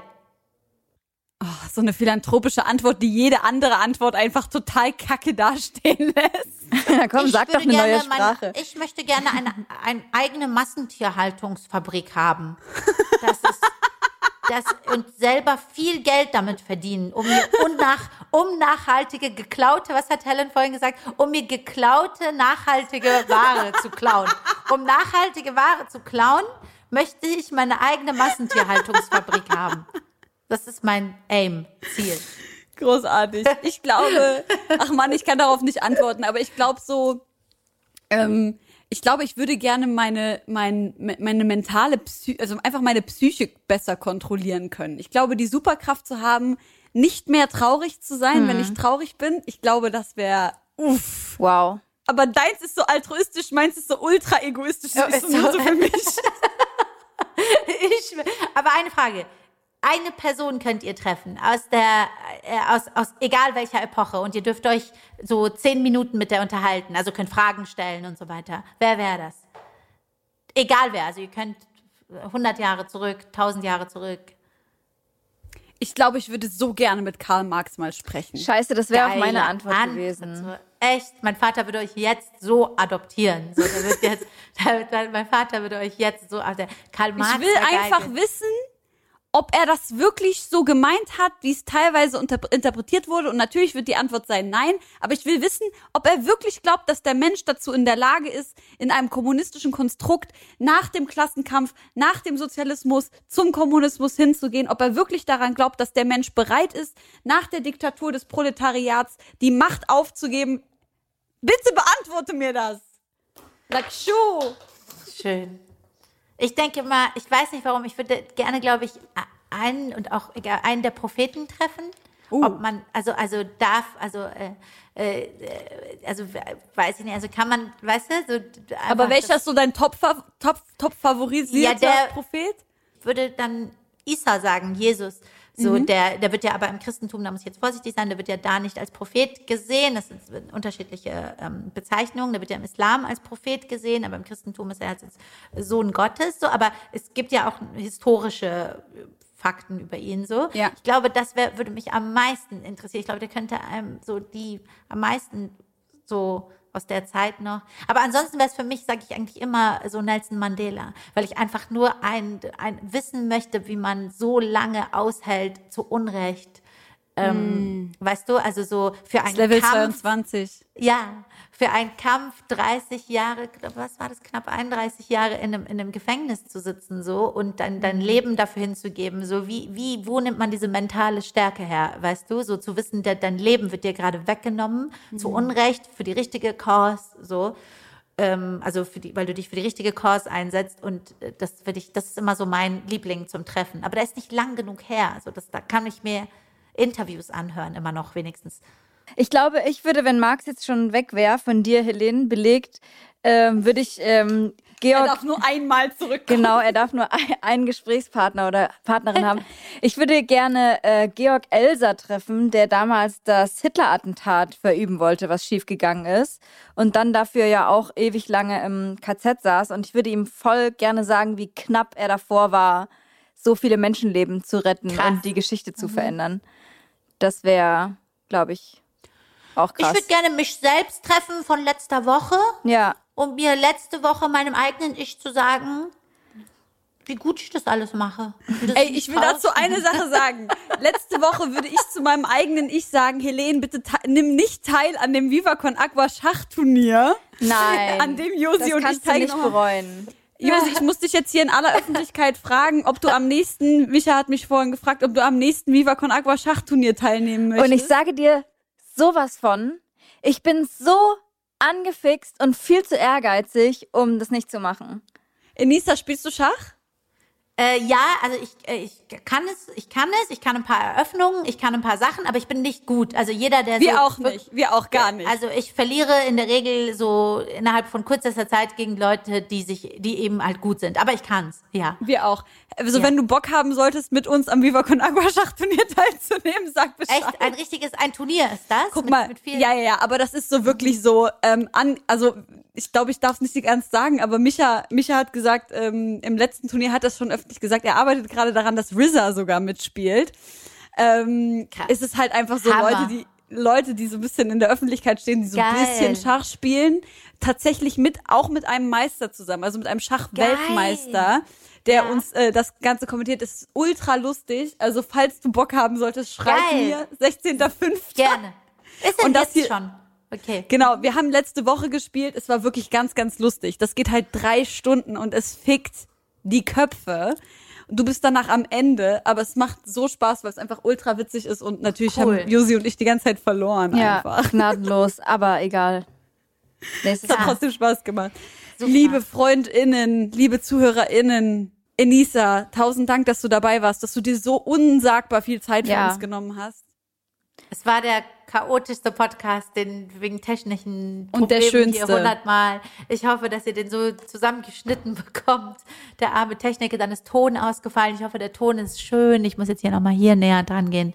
I don't know. Ich hoffe, das klappt. Der alles. Stenger kriegt das hin, der ist ein Profi. Liebe Grüße an Okay. dieser Stelle. Ja, ey, vielen, vielen Ja. Dank. Das war vor, also vor allem für mich, die sich jetzt heute sehr in den Vordergrund gedrängelt hat, äh, total schön, euch einfach zuzuhören. Und ich bin total dankbar, dass ihr so viele wertvolle Gedanken teilt, die, also auf die ich nicht immer sofort komme. So, es war eine richtig schöne, harmonische und lehrreiche Sendung für mich. Und ja, ich freue mich, Dankeschön. Danke euch beiden. wir uns in zwei Wochen Hoffentlich auf eine. Fortsetzung. Ja. Oder wir gerne. treffen uns mal alle zusammen, entweder in Leipzig oder in Berlin oder wenn ihr in Frankfurt seid. Das machen wir dann später. Ja. Hoffe ich sehr. Inshallah. Danke euch, ihr Lieben. Vielen, vielen Dank an euch beide. Danke, dass ihr am Start wart. Äh, liebe ZuhörerInnen, danke, dass du dabei warst. Bis in zwei Wochen. Liebe alle. folgt Enisa auf Instagram. Sie macht ganz viel wichtigen Stuff, aber wahrscheinlich folgt ihr sowieso schon. Äh, und ansonsten ähm, Ligrü und äh, Küsse an alle. Tschüss!